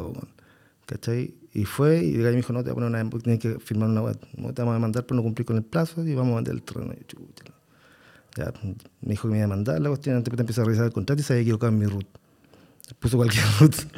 Dije, ya sabes que su contrato está viciado, chao, nos vemos. Y ahí fui y encontré este terreno al frente, donde conocís tú. Y claro, era mucho más grande. Que es Yo, como la entrada del cajón del Maipo, Claro. los, los primeros lugares del cajón. y, y en ese tiempo había mucho árbol. Yo no vi nada, en realidad vi... No, este dije la chica. Ya, ok. Las chiquillas hablamos de Andrea y, tus la- dos la- hijas. Mis dos hijas, claro. Ok, aquí. Y ahí echamos raíces. pues. Entonces, mientras. Todo ese tiempo, de- de- fueron dos años que estuve sin hacer música. ¿Cachai? En realidad pasó que le encargué a los chiquillos, tocaba con trompeta Ramón, y le encargué como hacerse cargo de, de los medios del fruto. Estar subiendo contenido, ¿cachai? Y buscar la- las fechas que iban llegando. Pero pasó que yo me dediqué a construir nomás, weón. De ahí construir y había que montar una casa. ¿Cachai? Entonces. Tú construiste la casa del cajón del Maipo. Sí. po. Entonces, claro, me pasó al principio que contraté gente, pero avanzaba muy lento. po. Si tú no estás ahí, no se avanzaba. La gente llegaba, ¿y qué hicieron? "Pues Solo eso, así como chucha. Claro, yo soy más acelerado, yo sé que puedo hacer más, ¿cachai? Así que dije, ahí había, había entrado a trabajar a la SCD. Dije, ya te- me voy a ampliar de nuevo y para, que, para no gastarme la plata, po. ¿cachai? Me ampliaría a entrar a trabajar a la SCD. Y dije, ya, ¿sabes que Yo aquí vengo a vivir, así tal como está. No había ni techo. Y aquí vengo a vivir. Puse unos cartones, unas hueás. Me llevé, trabajaba de corbata, así que me llevaba mis ternos en una bolsita. ¿Cachai? Y todo el día. Y bueno, hiciste, yo esta Bueno. la sé, que tú onda eh, días de, de verano te duchabas como con el agua de la, de la manguera nomás, Sí, como ya, Yo- pegarte una manguereada. Una manguera amarrada a un árbol, ¿cachai? Y en el fondo como unos, unos pedazos de madera para que no dieran en pelota, ¿cachai? Y que había poca gente, así que nadie te iba a ver. Y claro, en el fondo me levantaba ponte, a las 6 de la mañana, ¿cachai? Porque el sol salía como a las 7, así como que apuntaba justo ahí donde estaba el terreno. Entonces como a las 6 de la mañana me levantaba y me ponía a excavar hoyos, tenía, tenía que hacer tres hoyos de 2 metros y otro como de 4 metros de profundidad, para meter las fosas y el drenaje y todo ese tema. Y, y claro, yo me levantaba, me ponía a excavar, a excavar, a excavar, ya una hora, ya todo transpirando, ya, el abuela. la única manera de poder soportarla, po, weón. Entonces, puta, sale eterno corbata y lo va y todo el- todos los desechos en un tarro. No, por eso tenemos que, tenemos que Bueno, imaginar sí. que este era un, un sitio pelado, un donde sitio se pelado. estaba construyendo una casa, tú estabas trabajando en la SCD, tenías tus trajes para ir a trabajar a la Sí. SCD y empezabas a acabar estos hoyos, te duchabas con agua y después te vestías y te ibas Sí, para la pega, llegaba ordenadito. De eterno la pega, nadie tenía idea que estaba viviendo, ni, ni- ni siquiera una, era una toma porque no tenía nada, po, tenía una pura pared por un puro lado. ¿Cachai? Entonces habían días que de repente, claro, yo ponía techos y weá así, ¿cachai? Bien abrigado y puta tenía mis dos perritos, ¿cachai? Y dormía ahí con los perritos, pero puta, llegaba y los maestros me estaban avanzando, po, porque sabían que yo iba a llegar ese día. Siempre llegaba, entonces, una vez que ya me, me planteé ahí, empezó la casa a avanzar súper rápido. Ujú. Súper, súper rápido. Y ahí- Hay una anécdota que te caíste. Como Ah, sí, un día sí, me acuerdo. Me- me- porque el- donde vivo yo tiene varias pendientes para que la gente entienda, es, es Es- cerro. Es cerro, es cerro, sí. Entonces me acuerdo que un día me voy echando para atrás el auto salir a la pega y como que me metí un hoyo y me fui más para atrás, más para atrás, más para atrás. Y tú cachai que allá son como quebras, po? Sí. Entonces, puta, no podía salir y de repente quedo como atrapado con una rama. ¿cachai? Entonces dije, ya corto la rama y que pase para atrás, no, después me devuelvo. Y puta, en eso ahí, empecé a colgarme, me subí al árbol de repente, eh, Ay, paso con el árbol y todo y me caí espalda. Sí, oh, ya. Llegué a la pega tranquilamente, y me senté ahí en una reunión. y dije, ¿Qué te pasa? ¿Qué te pasó? ¿Por qué? Mírate, así. Claro, me, estaba todo cochino. po, ¿Nunca cachaste que estaba ahí así? No, eso, pues no me di ni cuenta. po. ¿Cuánto tiempo fue eso de la, de la construcción de la casa que estabais trabajando, Un que estabais tratando de armar la construir. casa y todo? Un año y medio. Sí, y en, esa, en ese año y medio que me desconecté la música, ahí creé saliva. Sí, que primero estaba poniendo como una canción del Fit que no había puesto, como para que la gente conozca la música de Lefruto. En estos tiempos yo no tocaba con ustedes, pero son canciones que me gustan. Este es un cover de Ray De Charles, Ray ¿no? Charles, sí. I Got a Woman. Y este también. Yo, este- yo esta canción, esta canción la, la hice cuando me acuerdo una vez estaba en la casa sola y me puse a ver Ray, la película de Jimmy Fox. Y weón, me voló la cabeza esa película. De hecho tenía un póster gigante de la película en la casa. así, y, y creo que la había sacado Kanye West con una versión también. Hizo como, como, ¿cómo se dice? Un sample, le agarró Sí, un sample sí, para claro. la canción Gold Digger Claro, de hecho la canta con Jimmy Fox también. con Jamie Foxx, que él actúa de Ray Claro. Charles en la película. Y escuché también esa canción y dije, ay, yo también puedo hacer una. ¿Por qué no? Yo, me encanta Yo también quiero hacer una Yo versión. Yo también quiero una versión de esta weá. Y la hicimos, claro, y Nico metió mano, en- tenía que ser algo más fanquero, tenía... En ese tiempo T-Time no estaba fundado. No era complicado, claro. Sí, bueno, acá hay un feed de T-Time. eh, bueno, hay gente que quizás no la va a querer escuchar, pero bueno, en, en ese tiempo no, no habían complicaciones. no, no había... ¿Cómo se llama? Eh, redu- reducir, reducir, reducir de especies ni nada. por el no, estilo, no, no, no había pasado nada de eso. No, nada se sabía. Así que era un hit tener un tema con T-Time, porque en ese tiempo T-Time estaba como en boga, ¿cachai? Con la Iris Ross, él tenía tema con varias gente, entonces dije, tengo- puta. Hablé con T-Time, le mostré la weá y prendió el tiro. Ya, me dijo, vamos, hermano. Y puta, grabamos. No, Es agradable el tema. sí. Lo, lo, lo, lo poco agradable fue el lanzamiento de esta canción, weón. Sí, eso me contó también Trompeta, que está ahí vuelto loco, porque tú invitaste a toda esta... Bueno, la, la corté muy mal. Disculpen, no soy DJ.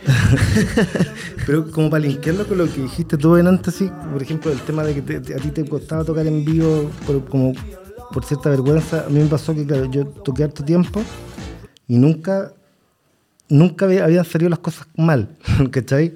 Como lo que pasó en el lanzamiento. El lanzamiento fue en la batuta con tiro de gracia, lleno. Quería un poquito más de whisky. Ya, Este Valentine's, 12 años, no es que esté haciendo publicidad, pero es que está rico. que está rico, sí. Batuta, lleno, tiro de gracia de fondo, le fruto el lanzamiento, con todos los, todos los pericos que participaron en el disco, en la encaleta. ¿Cachai? Y, y claro, ahí, como, como yo había metido hart- harto hip hop entre medio eh, de los feeds de las canciones, llegaron, todos se conocían, eran amigos, weón, ¿cachai? Entonces, el camarín de la batuta era chiquitito, po, todos apretados adentro, era una locura esa weá. Entonces yo salía a tocar y tenía como alguien que decía, mira, cuando salga este gallo, llama a este, este tema, llama a- Había todo un listado, todo, yo tenía todo cuadrado en mi cabeza y, to- y todo tenía que salir bien como yo lo había planeado. La cosa que se, pon- se, ponían, se pusieron a tomar adentro, no salían nunca a cantar. Estaban más preocupados del carrete que de la tocata Era y apañarte a ti. Era el carrete y, y claro, puta, cuando salieron a cantar, T-Time no se acordó la letra, pero improvisó, zafó, pero a mitad de canción, paren todo. ¿Cachai? Y yo ahí, yo, ahí, ahí me pasó que por primera vez no pude simular eh, como en un show mi cara de sagrado, weón. Tu molestia. Mi molestia, te lo juro, así como... weón, tenía una cara que no... Yo no quería continuar, weón. Pero sabía que faltaban tres, cuatro temas más para cerrar. Entonces... No, no, no podía... Y en un momento paré, entré, me tomé un vaso de agua y ahí como me dijeron, weón, cambia la cara, porfa, todavía faltan temas. Así hay gente esperando y estaba Sí, lleno afuera. Pero es que creo que también T-Time, ya, por mucho que el loco, el loco le pega y, y prendió todo el carrete y todo, pero como que se mandó una improvisación de 8 minutos. Nada, ha sido como 20 minutos, se metió entre medio de la gente a cantar y, y ahí mucho rato, mucho rato, mucho rato. Y en el fondo, claro, el show tiene como... Tiene, tiene, su parte como que es, bueno, llega a un pic, ¿cachai? Y, y así lo tenía planeado yo, pues entonces esa canción era parte de ese pic, ¿cachai? Que en un momento este me rompió, pues a mitad, a mitad de tema me lo rompió y después no sabía cómo retomarlo, ¿cachai? Entonces de ahí los otros dos temas, que terminamos con el, el tema de Juan Satío y, y no me acuerdo cuál otro más, pero de ahí ya pude terminar bien en el fondo así como, ya, vaya, así como, no quería nada más, weón. Me acuerdo que después hubo un temblor ese día en la batuta, terrible, sí. Sí.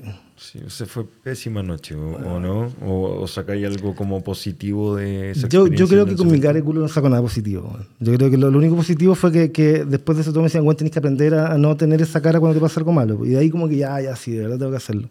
Entonces, claro, cada vez que toco, puta, en el fondo, me olvido de lo que pasa, no me filo. Y convengamos que tú eres una persona que cuesta que te enojes, pues tenés Sí, más pues. paciencia que la cresta. Sí, pues, Yo, entonces- en cambio, soy un mal genio a cagar, pues, pero tú eres súper relajado. Pero tiene, tiene sus, sus ventajas ser mal genio. Para la gente co- como yo, que en el fondo es poco mal genio, a veces tú, las últimas veces que hemos trabajado juntos y en música, en varias cosas, tú siempre le pones el lado más serio. Yo a veces soy demasiado oído. Yo trato de ordenar, pero Sí. también así como porque ustedes, como de hecho, eso es una de las cosas que me pasa cuando hemos tenido tocata y, y que yo, puta, toco bajo desde lo... Bueno, tú, tú eres autodidacta también, o sea, Mm, me- sí, pero, pero hay tenido oficio, rodaje, es como lo, lo que queríais ser, como cantante, tener tu banda y todo. Yo más que tocaba bajo como por hobby, aprendí a los 16, tengo un hermano que es músico y, y como que por ese lado iba, entonces de repente me invitaban a bandas, pero para mí es, es nervio, ¿cachai? Yo no, no Sí, sé lo que toco, yo aprendí a tocar sacando canciones de los Red Hot y Jamiroquai, entonces cuando ya puedo crear una cierta como una cierta figura para tocar las canciones, entonces está- am- estamos a punto de entrar y ustedes están muy relajados conversando y la weá, yo como... Sí. Ya, pero ey, ey, eh, atentos porque ya tenemos que entrar. tranquilo. este, tenemos que entrar. Oye, pero espérate, oye, no, no, no, no tomen tanto, weón, que tenemos que entrar, Eso siempre me acuerdo mucho. Pero bueno, ¿cómo pueden tomar y tocar al mismo tiempo?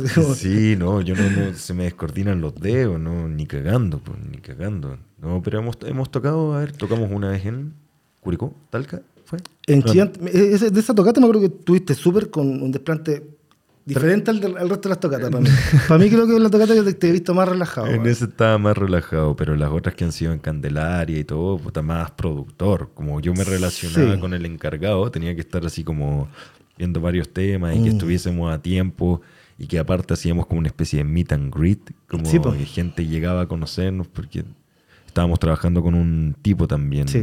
eh, Sí. Francisco. Francisco, eh, Sí. Metal Show. Metal. Metal. Eh, entonces, puta, era, era difícil. Yo tenía, era como la, la parte. Sí, pero en ese tiempo estaba con, relacionaba. con, con Pacto de Sangre y, y- Sí, y en el pues. fondo igual como que nos, nos dio un empujoncito a. Un imp- Sí, pues sí, ahí es cuando uno puede subir cosas y la gente lo encuentra maravilloso, pero porque quería el actor, pero bacán, porque enganchó Pero gente igual que sí le ganamos gustó la banda. seguidores, sí, Sí, verdad. pues hicimos y yo también estaba manejando las redes sociales, Claro. subía cosas, después te las pasé a ti, pero en ese momento yo estaba viendo varias cosas. Pero eso, eso quería decir. Sé que eh, en me- ese me- empujoncito igual, igual si- sirvió harto, porque por ejemplo, a mí mucha gente me dice como, "Oye, sé que yo no sé qué le pasa al porque los temas son súper buenos, la Vitami que, que ella tiene harto rodaje, el día me mandó unos videos, me dijo, bueno, de verdad que yo no creo, no sé por qué no le ha ido bien, así como que no sé por qué no han prendido, no han estallado. po". Yo creo que también son consecuencias de todas estas cosas que me han pasado a mí también, porque en el fondo yo también dirijo la wea, ¿cachai? En el fondo, el feed terminó cuando terminó un local, después el Rey Feo terminó cuando terminó otro local, ¿cachai? Y, y de ahí ya retomamos con lo que hicimos nosotros y ahora partimos, después llegó la pandemia, pero siempre hay algo en el fondo que, que pone la traba. weón.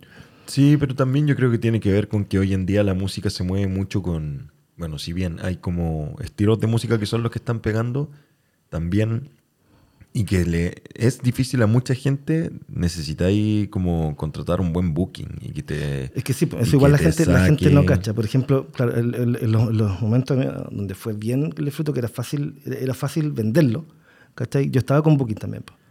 Estaba con un Booking y, y el loco lo hacía bien, ¿cachai? Pero te- y tenías que pagar tus lucas y en el fondo... La, ¿Cuál es ven- la pega de ese booking? Es sacar, meterte en diarios, meterte en Prensa, en prensa. prensa, prensa, que suene, que la gente empiece a escuchar tu nombre. Sí, y en el fondo también teniendo, teniendo ese, ese, ese book de prensa, ¿cachai? Tú es más fácil buscar fechas.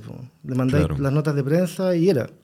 Que es distinto a ser alguien que está ahí como puta, esperando que tus temas se escuchen. Claro. Que, Mm. En el fondo, como que eh, esa escena se movía así en ese entonces. No sé cómo ahora están, porque después de la pandemia no hemos vuelto a tocar. po. No, no, no. no. ¿Cachai? No, no sé qué, qué tal es ahora. Igual vamos, vamos a retomar. Yo, he dicho, yo, yo como estoy en, la- en- parada de retomar todo. po. Y, y claro, y ahí, y ahí nació Saliva, po, retomando a lo, a lo que íbamos Sí, como de la pues, construcción. voy a poner saliva acá porque es lindo ese Porque tema. claro, en ese tiempo yo estaba, yo estaba, estábamos a punto de separarnos. ¿Cachai? Andrea estaba con su tesis y yo solo construyendo allá, ¿cachai? Viviendo como un vagabundo y otro día trabajando. Y me acuerdo, me acuerdo con, de hecho, la canción Salida tenía, tiene mucho como de, de entre Miguel Bosé, el antiguo, y Camilo Sesto, bueno, así como esa música setentera, ¿cachai? Ochentera. Y me acuerdo, como, como te decía, a mí me pasa que las canciones como que me llegan, ¿no? como que me llega la idea y la voy construyendo. Me acuerdo que estaba trabajando en la CC directamente, iba caminando por Manuel Montt. Me acuerdo justo el momento, de hecho había entrado a un local, me había comprado una empanada y en ese momento estaba esperando y como que me vino la idea. Y empecé, y empe- empecé a escribirla. Tan, tan, tan, dibujaré un mapa de tu cuerpo, tu tiempo, empecé a escribir, a escribir, a escribir y ahí quedó la idea. ¿Cachai? grabé un audio con, la- con la línea melódica de lo que tenía y después empecé como ya la guitarré, ya va a ser así, todo esto viviendo solo con dos perros sin nada, ¿cachai? De día siendo ejecutivo y el resto del día viviendo como un vagabundo, ¿cachai? Y, y claro, y ahí, ahí nace este tema. En el fondo, a, a punto de haber un quiebre, ¿cachai? Hay unas partes de las canciones que dice eh, pavimentaré el camino de tierra, ¿cachai? Que allá nosotros vivíamos no había puro camino de tierra, pues no había cómo subir a, a poder construir y hasta que pudimos lo- lograr, yo partí construyendo ese camino, ¿cachai? De hecho, tengo una historia ahí con la persona que lo construí. Sí. A ver, a ver. Es que esa historia, bueno, yo sé que él no va a escuchar esto, así que la puedo contar. no, pero a ver, espera, escuchemos un poco Salida, que yo encuentro que es un muy lindo tema. ¿A tu papá le gusta harto salió? Sí, pues lo fue a ver y fue una de las canciones que le gustó cuando nos fue a ver. Cuando estaba vivo. Que tiene esa onda antigua, como de Radio Imagina. Sí, pues.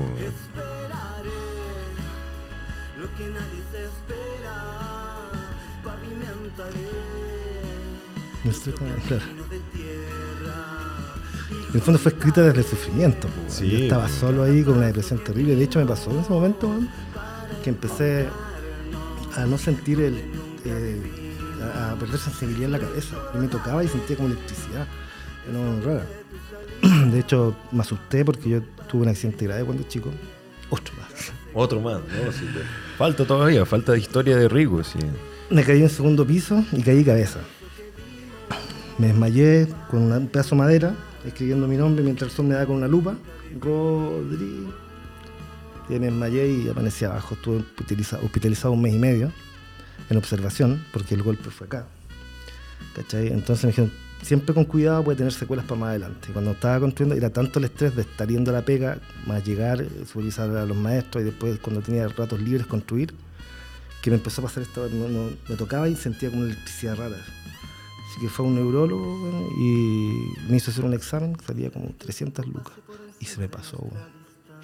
De verdad. Al ver, al lo ver juro. cuánto costaba. Weón, vi el, el, el, Ah, mon- no, el monto. Sí, bueno, así como, ah, ya, no, gastar 330 lucas en este examen, ya. Y se me pasó, weón, te lo juro. Debe haber pasado unos 2, 3 días, después me olvidé la weá. ¿Y cuál es la historia esta del, del camino que decís como que probablemente Porque, bueno, esa persona- historia, esa historia en realidad es parte de la casa. Que No, no des nombres nomás, po, Sí. le contáis. Le puedo poner cualquier nombre. Sí. Eh, de hecho, yo me acuerdo que se lo, se lo contaba, con, con la primera vez que se lo conté a los chiquillos, íbamos, íbamos en una gira para tocar a Antofagasta. Y no la podían creer. Como una- Bueno, me pasó que, claro, Hernán contó antes que yo he vivido varias veces el trueque. Y en un momento, como me avanzaban un poco los maestros, puse un aviso, ¿cachai? Eh, necesito a alguien que construya en panel zip. Yo en mi casa lo construía en sistema panel zip. Venía recién saliendo ese... ese- Panel. Panel zip es un sistema de, de, de paneles USB con polietileno expandido al medio que ti- tiene una aislación térmica muy bacana y antisísmica. Eh, Tiene caleta de ventajas. pues. Yo busqué como quería construirla las mejores güey, y la- construí como una norma austral, así como que no entre el frío y el calor. Y la cosa es que los maestros que tenía contratados no sabían construir porque era una hueá nueva, no, en ese tiempo estaba recién saliendo. Y puse un aviso en el diario. Necesito maestros que trabajen para el ZIP. Y llegó un gallo de Quiricura, ¿cachai? Claudio. Y llegó una camioneta con su familia, tenía una 4x4. Dije, ah, este tipo puede subir el camino. dije, ya, yo lo esperé abajo, dije, te iba caminando. No, me dijo, en la camioneta, ya. Subí en la camioneta y dije, oh, bacán, su camioneta sube. Porque yo mi auto era 4x4. Y ya llegó y me dijo, yo sé que en 10 días te tengo la casa parada. Me dijo, pero te cobro tanto por día. Y dije, oh, estáis loco. Me dijo, en 10 días tengo la casa montada. Y dije, ah, puta, empecé a hacer los cálculos y dije, ya lo voy a contratar solo por los 10 días. 10 días me tenía la casa weón. toda la estructura completa. Y dije, oh, seco, seco, seco, weón, grande, weón. Pa, pa, maestro brigio, como que nació siendo maestro ese weón. Así unas manos, como tres veces mi mano. Y el loco sabía de todo. Electricidad, cafetería, toda la weá. Entonces llegó un momento que ya la casa, me, me armó la casa y dije, ya está dentro de mi presupuesto. Puta, ¿sabes que Claudio? No puedo seguir trabajando contigo porque no, no me alcanza, me cobré muy caro, independiente que avanzáis mucho, pero no me alcanza. po. Me dijo, ya, págame menos. Ya, ok, 10 días más, menos. Y después dije, ya sé que viejo, no puedo, no, no me queda plata. Me dijo, puta, tú soy bueno para el trueque, pues me dijo, dame un trueque. Puta, ya, pues, a ver, tenía una, una- unos, unos LCD, un, un Berger, me terminó de construir. Terminó de construir, y la cosa es que me dijo, ya, yo llego hasta aquí. Me dijo, pero ¿sabes qué? Igual voy a seguir viniendo a ayudarte, no me aquí. Me dijo, voy a venir una semana más a trabajar contigo y te voy a dejar la casa parada, weón. Dije, pero ¿cómo si no tengo...? yo, yo te conocí, weón, me dijo, y, soy la buena persona. Me dijo, de verdad, eres una persona muy especial, weón. Puta, ¿en serio? ¿Pero cómo voy a trabajar gratis, Víctor? Por último te pago después. No, me dijo, no me pagué, weón. Claudio. Claudio. No me pagué. Bueno, pues si no va a escucharlo. Yo estoy seguro que no va a escuchar. Y dije, bueno, Claudio Víctor. Claro, claro, Víctor es es segundo nombre. y, y me dijo, no, voy a trabajar esta semana gratis. Me dijo, de verdad, yo me comprometo. Te voy a cumplir, te voy a dejar la casa en pegue. Puta, de verdad dije, te voy a pagar después. No, no me pagué. Me dijo, quiero terminar este día y que hagamos un tijeral. Puta, bacán, ya. pues.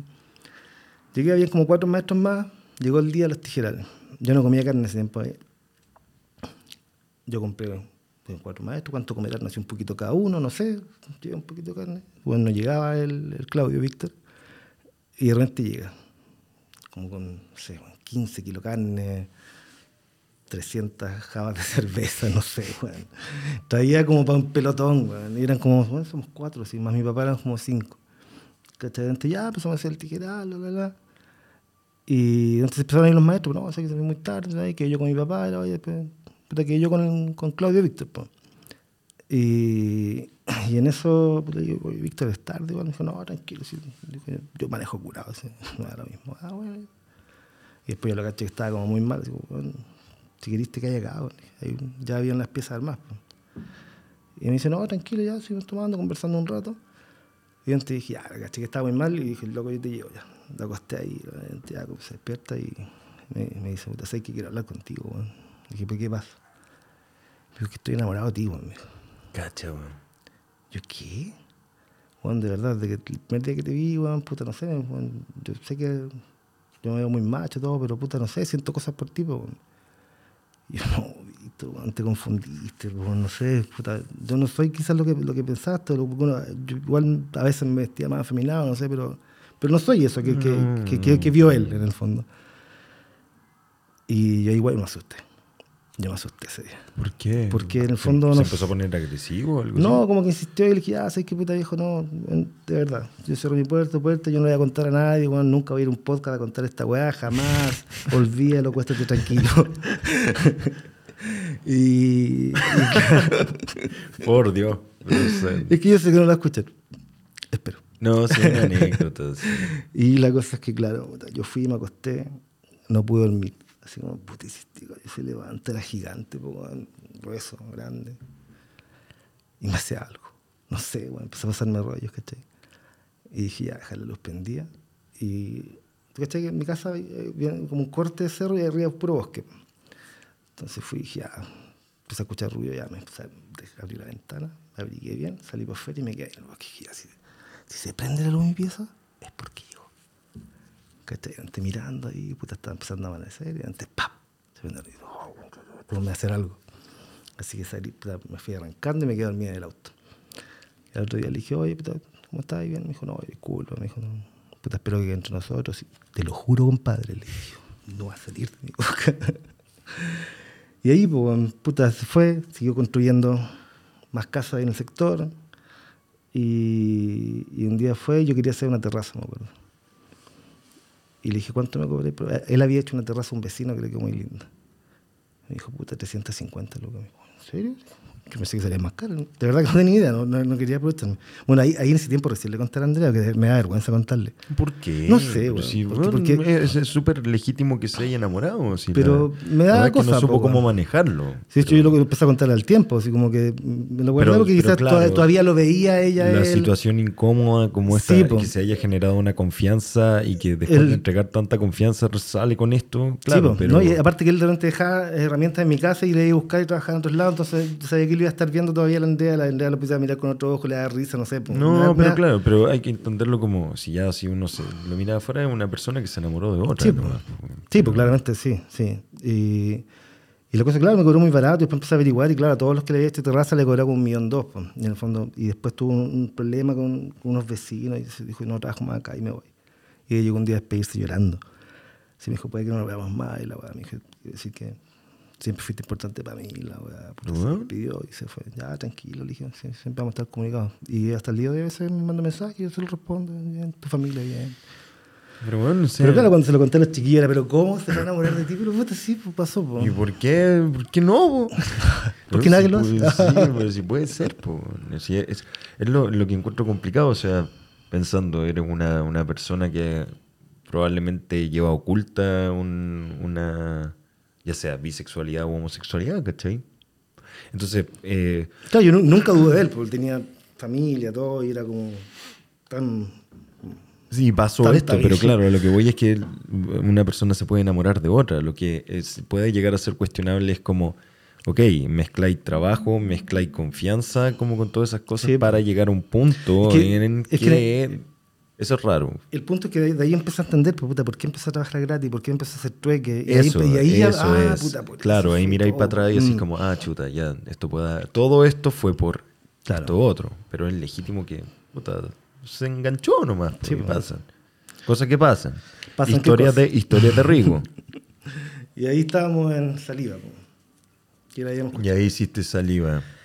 Sí, ahí, ahí, de hecho la tenía hecha. Después ya cuando, cuando con- la lancé como al, al tiempo, pues, cuando ya estaba como más tranquilo.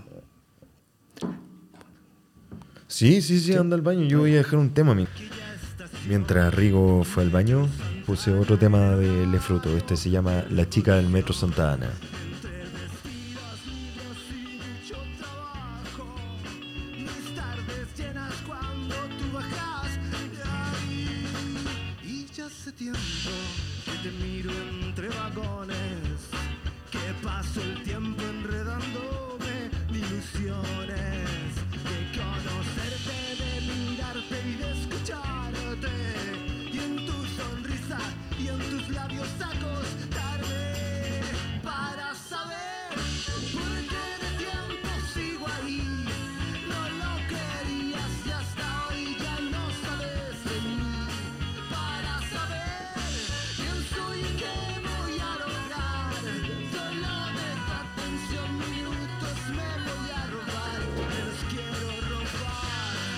Tenía puesto la, la chica del metro Santa Ana. Ay, qué buen tema este.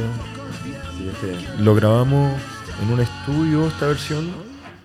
Es una de las canciones que la gente que nos ha ido a ver en vivo, nos ha ido a escuchar, les gusta, les agrada esta canción. Sí, esta canción la grabamos Estudio Subte. Estudio Subte, Mm, ese sí. era el nombre, sí. Y bueno, yo todo lo, lo pueden ver y escuchar en YouTube, de, de ahí estoy sacando.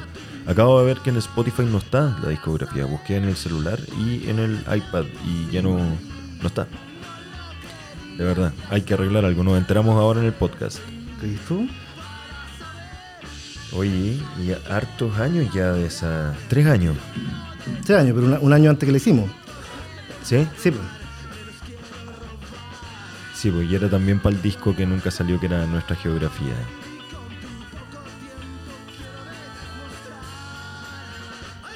¿Viste? Ahí está revisando Rigo el celular y no, voy a tener que subirlas de nuevo. Oh. Algo pasó. Sí, pues de hecho, una de las canciones más escuchadas en Spotify es Recuerdo. La canción que, que, que- ocuparon la obra tuya. Sí que hizo una obra de teatro por Zoom el año antepasado, fue parece. Sí. En pandemia, plena pandemia. En pandemia, sí. Antepasado y ocupábamos esa canción para el comienzo de la obra. Mira. Oye, pero hemos hecho hartas cosas nosotros aparte de- del fruto, porque ya ahí llegamos como a, a nuestra geografía y las canciones que llevo inventando y ahí entre yo. y bueno, hemos hecho un par de temas después juntos y todo, que principalmente son ideas tuyas, como yo siempre te digo, tú eres como el, el líder, el creador, el que... Ah, bueno, parece que hay un jardinero ahí en, Mm. al lado. Eh, como canciones que tú llegáis con la idea y yo puta, lo que puedo hacer es como darte ciertas opiniones y tocar el bajo, como sacar una línea de bajo que yo pueda tocar. En el fondo igual le dan, le dan el cuerpo que necesita la idea. po. O sea, todo, ¿Cachai? todo ahí vamos aportando. Sí, sí. Pero nosotros hemos hecho hartas cosas aparte de, de tocar música, porque a raíz de eso nos conocimos, nos hicimos muy amigos y todo. Una de las cosas que hicimos hablando de la pandemia fue ayudemos a cuidarnos, ¿te Sí, acordáis? sí, me acuerdo. Ahí te la jugaste tú. Ay, pero partiste tú, po, que tú, Sí, tú cachaste esta cuestión como del amonio cuaternario y que... Es que, es que, claro, fue, fue porque, bueno, estábamos, estábamos, yo estaba recibiendo mi sueldo tranquilamente y, Porque estabas trabajando en la pizcacha, ¿no? sí, Club Campo de Vizcacha. Y, y pasó que, claro, la, la gente no podía salir, eh, en una me acuerdo que, que salí y, y empecé a ver en las calles que había mucha gente en carpas, weón, lleno de gente en carpas, cosa que no había visto nunca. O sea, yo digo, por ejemplo, el bandejón de Avenida Florida pasaba ahí entre Tobalaba y Diego Portales y habían por lo menos 7 8 carpas, ¿cachai? Ahora está más normalizado Ahora un sí, poco. sí, como- sí. de hecho después del 10 por- de los 10% ahí nosotros terminamos la, la pega. Estuvimos cuánto trabajando en eso? Ahora han sido unos cinco meses más o menos. Cinco meses más o menos estuvimos que... Bueno, ahí fue, fue igual, fue acuático, porque bueno, pasó que, claro, eh, estaban los temas de la sanitización y, claro, habíamos- no descubrimos la moneda cuaternaria. No, no, no, ya. no, tú cachaste eso. Claro, caché eso y dije, ya empecé a hacer un negocio con el tema y creé una empresa de sanitización. Y en el fondo lo que hicimos fue empezar a sanitizar gratis. De hecho, yo creé esa empresa todavía, capaz que tenga la media de servicio por interno. Yo la creé como fue una empresa fantasma. El, el podcast nos está recordando cosas. Sí. Y, y claro, empezamos a sanitizar gratis casas de gente de eh, tercera edad que no podía, en el fondo, sanitizar en ese tiempo era carísimo. Cuando partí, aparte que la gente no sanitizaba casas con COVID, nada de eso. Entonces empezamos como a comprar equipamiento y, y empezamos a sanitizar estas casas que tenían COVID y ayudar a la gente. Y ahí me acuerdo que en un momento te comenté, y dije, oye, realmente hay un nivel de pobreza que no conocíamos, ¿cachai? De verdad, yo no lo conocía que era tan... o sea, uno ve que hay, hay, hay tomas y cosas, pero el hecho de sanitizar te hacía entrar a las casas po, y ver otra realidad, po, ¿cachai? Una Sí. realidad que era totalmente cruda. ¿cachai? Puta, no sé, yo me acuerdo que emocionalmente para mí fue muy fuerte porque me tocaba salir de casas de realidades que... Dice, pero ¿cómo? ¿Cómo? ¿Cómo es posible que vivan así?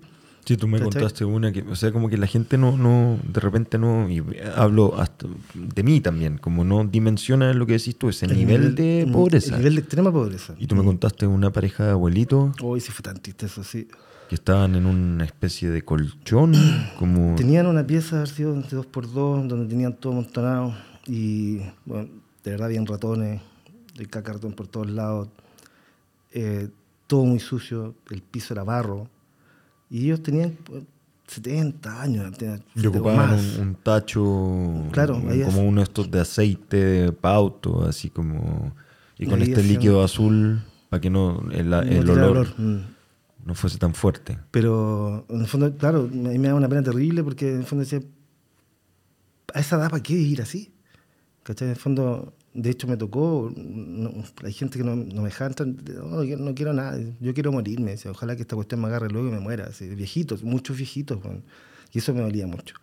Y niños también, pues, niños me tocó ver, claro, casas que, aún hacía un frío enorme y tú los veías de pata pelada, weón, a pata pelada y con piso barro, así, y con cerros de ropa que la gente donaba, pero la gente en el fondo tiende a, a suplir sus culpas regalando cosas que no usa, weón. Y que están no en tan buen en no en estado. buen estado, entonces en el fondo como que le llega, aparte de su basura propia, le llega la basura del resto, sintiéndose que están haciendo una ayuda, weón, y era terrible ver esa, weón.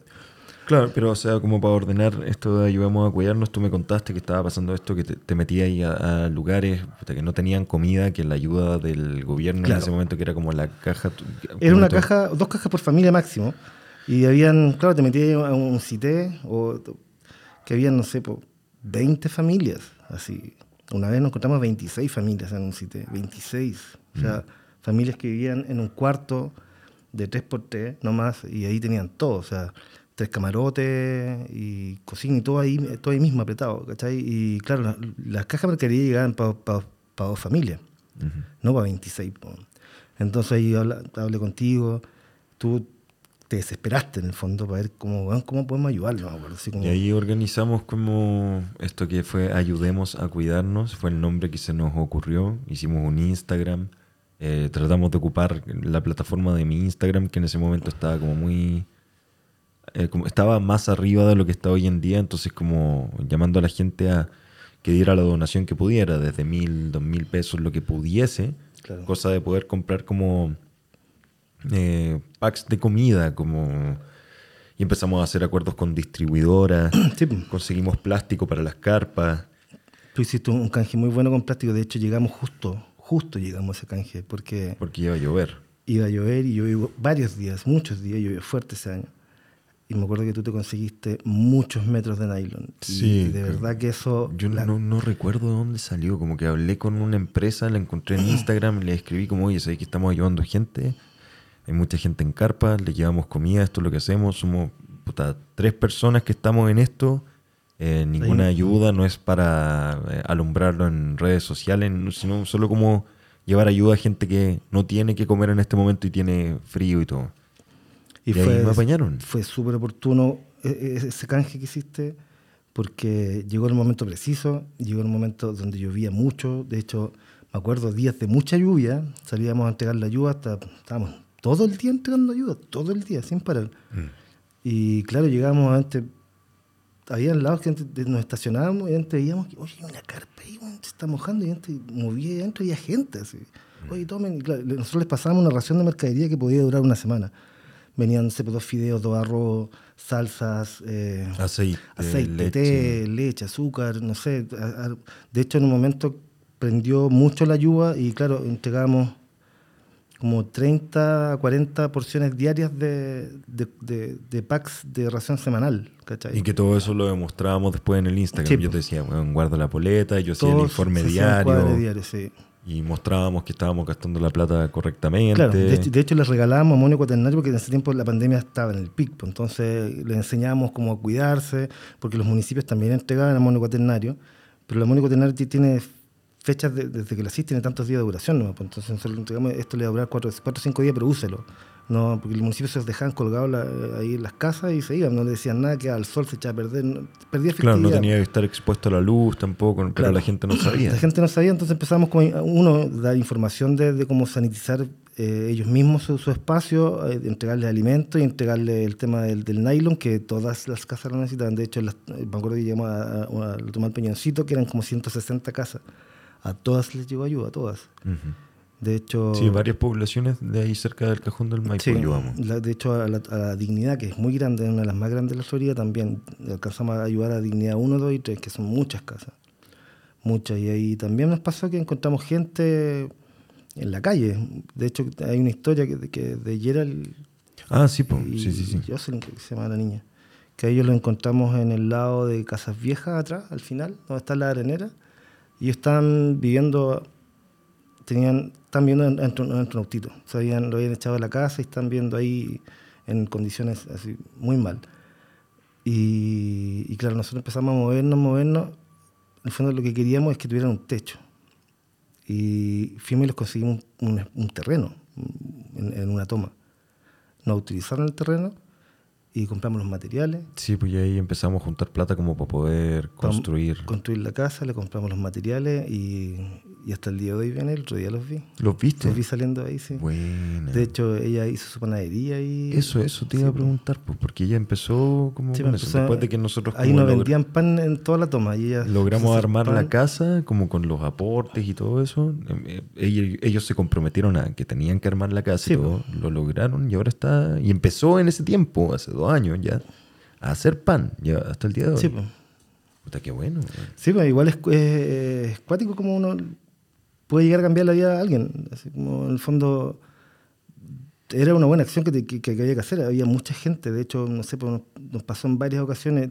A mí lo que más me dolía era la gente adulta, de verdad. Había mucha gente adulta durmiendo en la calle, mucha. Adulta mayor. Adulto mayor, adulto mayor, más que adulto, adulto mayor. en el fondo, y era como. Era más doloroso ver a Norteamérica que tiene pocas oportunidades de, de retomar su vida a, ver- a ver a gente más joven, ¿cachai? No, Nos pasaba que en el fondo, como que. claro, a veces. Y los migrantes también. Ojo que hay un tema súper importante que eran muchos por casa. Sí, Y como de hecho- no hay un, un catastro de toda la gente que vive en esas casas y en eso. Mm, Ellos, en ese tiempo, eh, tener COVID en el tiempo peak era como tener lepra. po. Entonces, los dejaban encerrados en sus piezas, po, no podían salir. ¿cachai? La gente, y claro, como llegaban dos cajas de mercadería para todos, les llegaba lo justo que, que podían dividir entre ellos, pero no los dejaban salir, no dejaban hacer nada. De hecho, había casas que la gente te mentía, no, si no tenemos nada, en TV sí tenemos COVID, pero no le cuenta, no le cuenta a nadie que estamos con COVID. era, era así. Sí, fue atrapante porque en un momento nos empezó a pasar que ya la gente no donaba y tú y yo empezábamos a poner plata, pero yo llegaba a un punto en que también tenía que aterrizar porque onda, existe una intención de ayudar, ganas de ayudar, pero ya cuando nosotros teníamos que cubrir el gasto de, de esa ayuda y, De la operación, sí. po. y claro, como que ya uno empieza a ver que por lo, por lo mismo, como se detuvieron las pegas, yo en ese momento no estaba grabando teleseries, sino que yo ya contaba como con mis ahorros para meses y ver que puta, se iba la plata para allá, ya había donado varias veces, no es como esa persona que tú, que a algunos conocidos, como, oye, bueno, Luca, da igual, Luca nomás, dos lucas. Sí, no, puta, no, no, no, es que yo ya doné, ya doné, ya, ya hicieron la pega, ¿cachai? Ya Mm. había muchas donaron. campañas de ayuda también dando Y había muchas Sí. campañas, entonces la, la ayuda está como diversificada, como... Sí, igual, igual, igual un punto importante que, que- que nos pasó a nosotros, en el fondo, primero fue ya, eh, que el tema de pro- proponer este, este tema de la ayuda, de hecho tú fuiste como un pilar importante porque tú pescaste y dijiste ya, esto hay que ordenarlo, porque tú cachai que yo soy más disperso, entonces tú fuiste como, no, esto hay que ordenarla, hay que hacerla así, yo me preocupo de, de- de las cuentas y, y me preocupo de buscar ayuda, difundir. difundir y todo esto, y ya, bacán, ya, bacán, y ahí conocimos a la Paloma, que ya fue un pilar muy Ah, grande. de Paloma, sí, pues ella nos ayudó mucho. sí. Sí, ella nos consiguió plata, nos consiguió eh, cosas dentro de sus donaciones, contactos, de hecho, donaciones. su, papá, tam- su papá también creo que donó un monto importante para que ellos Sí. construyeran la casa a, a, a Gerald y a la... Exactamente. Y bueno, eh, plata, ropa, muchas cosas. Sí, Paloma nos ayudó mucho. Y ahí hicimos la, la calcetón. Sí, pues. Yo, yo, para la gente que no sabe, yo, puta, entre los conocidos tengo un, un- un- un show que uno de repente hace, unas una locurillas. Si, si quieren entenderlo, tienen que buscar un póster de, de los Red Hot Chili Peppers, que de ahí nació la idea. La gente lo toma bien, se ríe, pero eh, en ese tiempo yo eh, me contactaba mucho con Lapín Montané por Ujú. Instagram. Con Moa. Con Moa, que Mm. trabaja con Franklin, que fue invitado al, Que era amigo casualmente de, de- de la Paloma. Claro, pues y eran amigos de Paloma, entonces empezamos a, a coordinar todo y empezamos como a hablar de este show del calcetín en un programa de MOA y dijimos, oye, un calcetón solidario, la calcetón. la calcetón. Entonces la gente prendió pues, y pagó entrada, no era cara la entrada, pero era como ya así pagar para hacer esta calcetón. Sí, pues bueno. Y juntamos harta Sí, plata, pues, pues, hice el show por Zoom.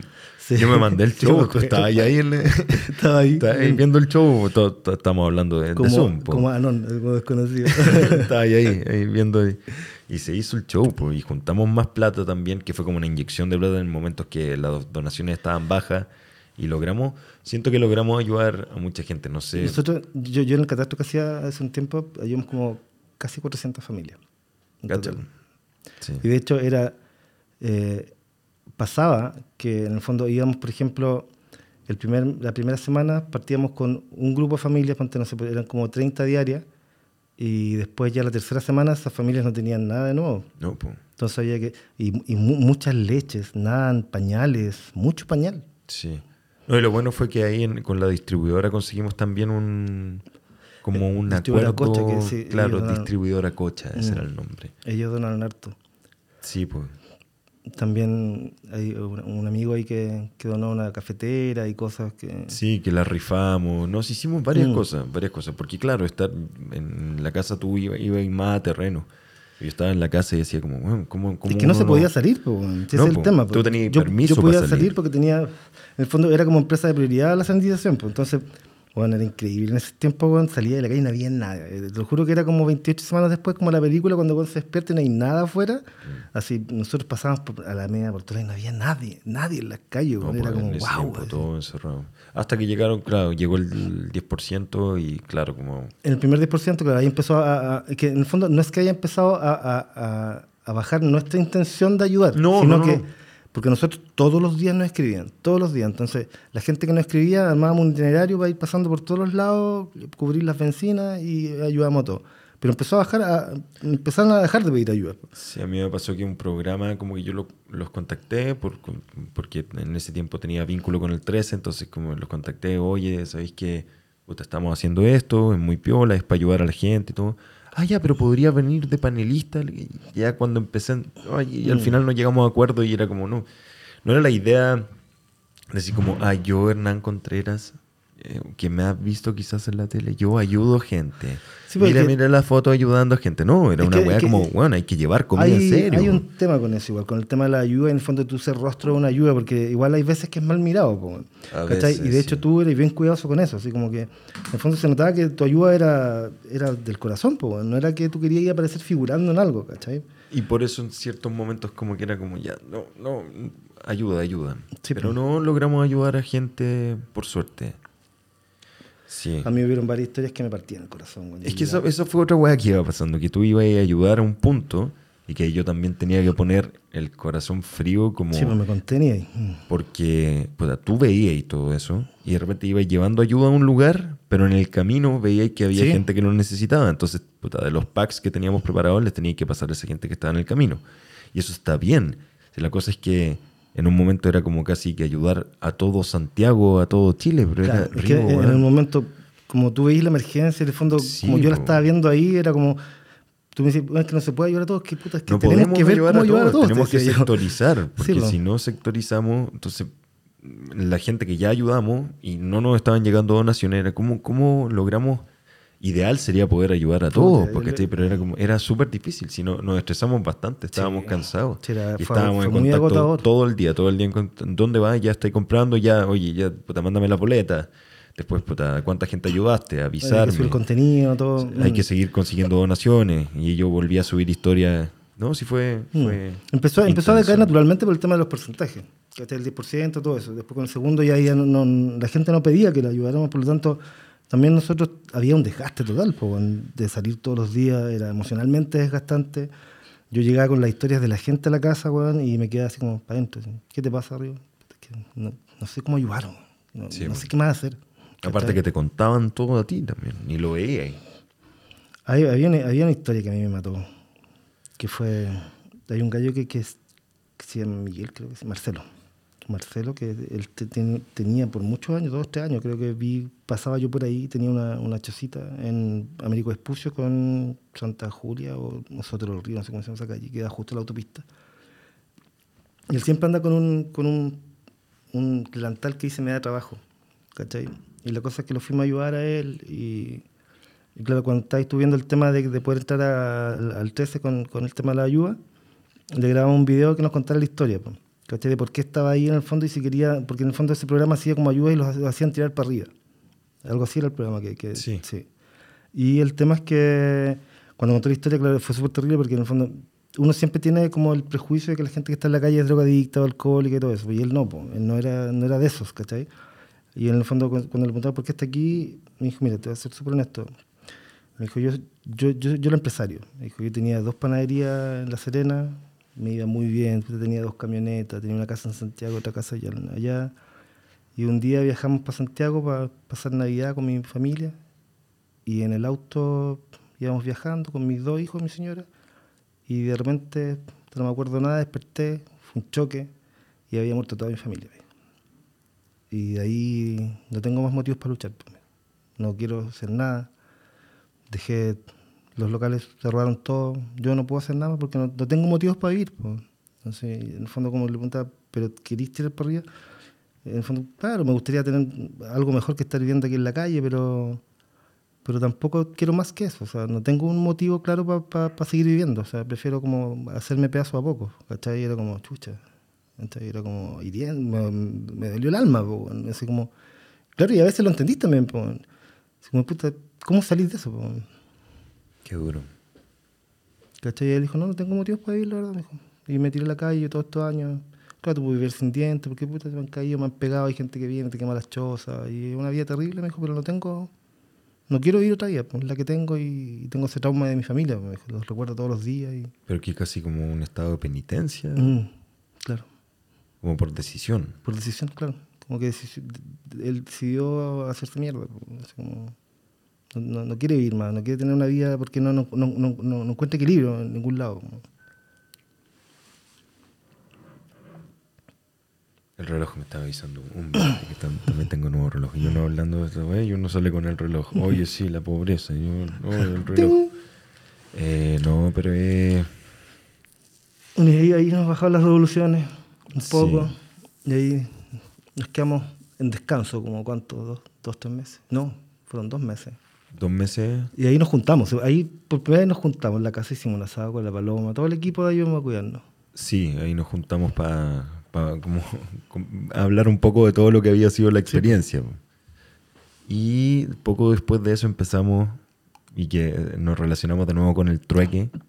Sí, pues ahí. Y yo me hablando acuerdo- contigo también hablo un poco de, de mi vida. po. Sí, pues en esos dos meses partió que, claro, como soy medio inquieto, aburrido, hice un trueque, no me acuerdo por qué era, pero eran muchos pallets. Y hice la terraza, ¿te acuerdas? Entonces yo lo invité a la, a la casa para que conociera la terraza que había hecho con pallet, que era como, ah, juguete nuevo. ¿Cachai? Y ahí, y ahí me acuerdo que empezaron a hacer la idea ahí, pues la paloma dijo, oye, ¿dónde deberían dedicarse a esta weá? Así como, O sea, lo decía por ti, porque tú eres el que sabe construir y todo. Entonces yo dije, bueno, si tú me enseñas a construir, deberíamos empezar a hacer cosas. Sí, pues. Y en- es, que, es que en el fondo yo no, no sabía construir muebles, ¿cachai? Si en el fondo es como lo que te decía. Eh, claro, uno puede tener muchos oficios, pero en el fondo teníamos proyectos, así como, ya, ¿cómo se hace esta?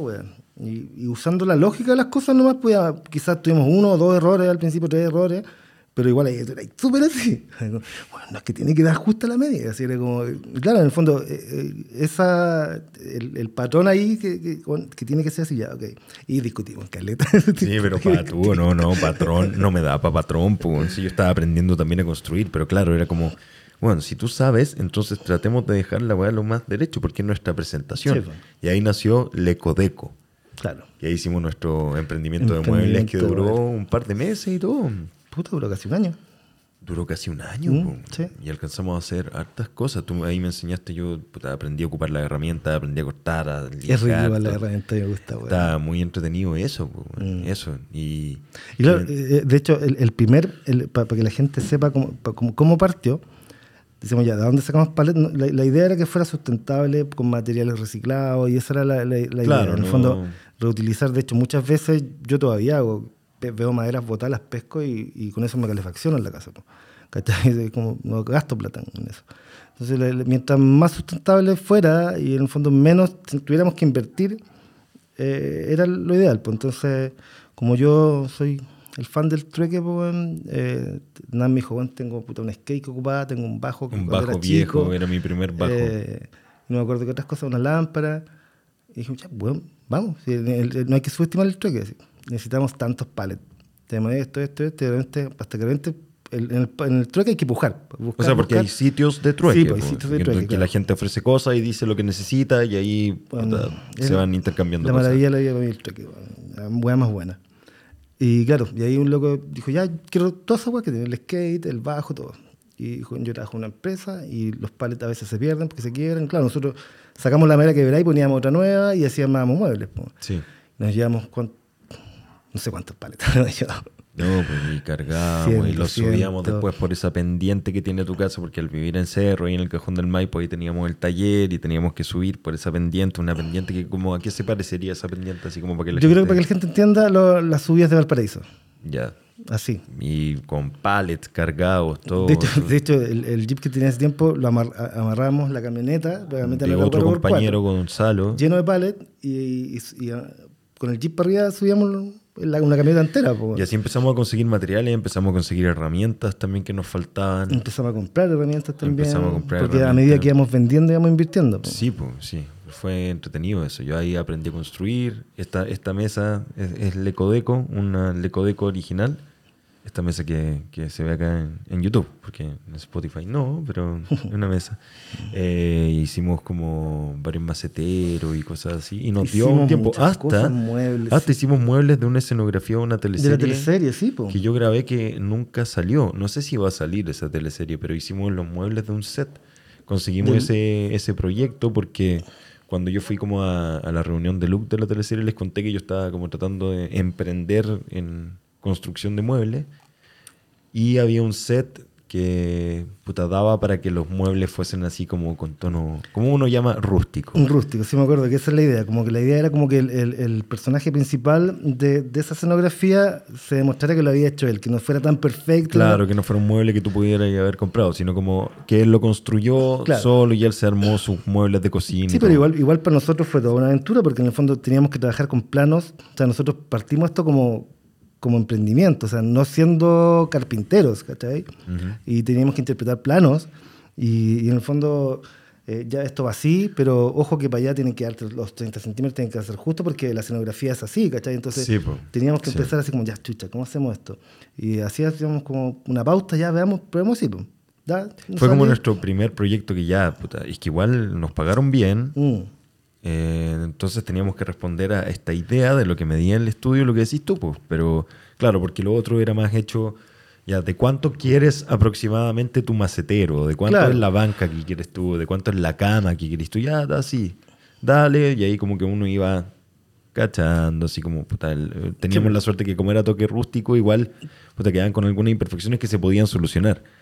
Pero esta... Pero igual había, habían, habían cosas que era pura creatividad, no me acuerdo. Así como que, bueno, hay que darle el toque rústico a esto. Y buscamos la forma de dársela, po, ¿cachai? Sí. Porque en el fondo igual no todo es rústico en madera, po, ¿cachai? Aparte que trabajamos con maderas que eran, eran brutas, ¿cachai? Y, y las lijábamos y a veces le hacíamos unos- algunos dibujos que parecieran. Entonces, en el fondo, fue toda una búsqueda para aprender a llegar a eso. Aparte que tenía que, íbamos a entregar un proyecto con el 13 que tenía que tener los estándares de una escenografía, po. Sí, pues tenía que pasar piol y no y cuando lo entregamos y le gustó fue como un Sí, relajo, wow, fue sí. bacán. Ah, y va a salir en la teleserie, porque yo pensé que iba a salir pronto la teleserie, entonces la gente lo va a ver y va a comprar muebles, lecodeco, claro. congelada la teleserie. Ahí quedó. Pero bueno, hemos, hemos pasado por hart- hemos hecho hartas cosas. Sí. Y bueno, eso duró un cierto tiempo y como que hemos mantenido el contacto hasta hace poco que De hecho, duró hasta diciembre, más o menos, del año pasado. diciembre del año Ahí pasado entregué los últimos muebles, sí. Sí.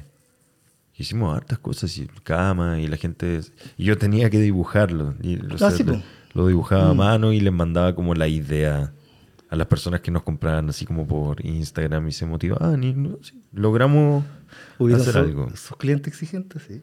Habían clientes exigentes. Es que sí, pues era, y por No, eso yo bien. ahí se entendía a mi lado más como, bueno, pero es que tiene que ser justo. Si no está justo, puta, Sí. no.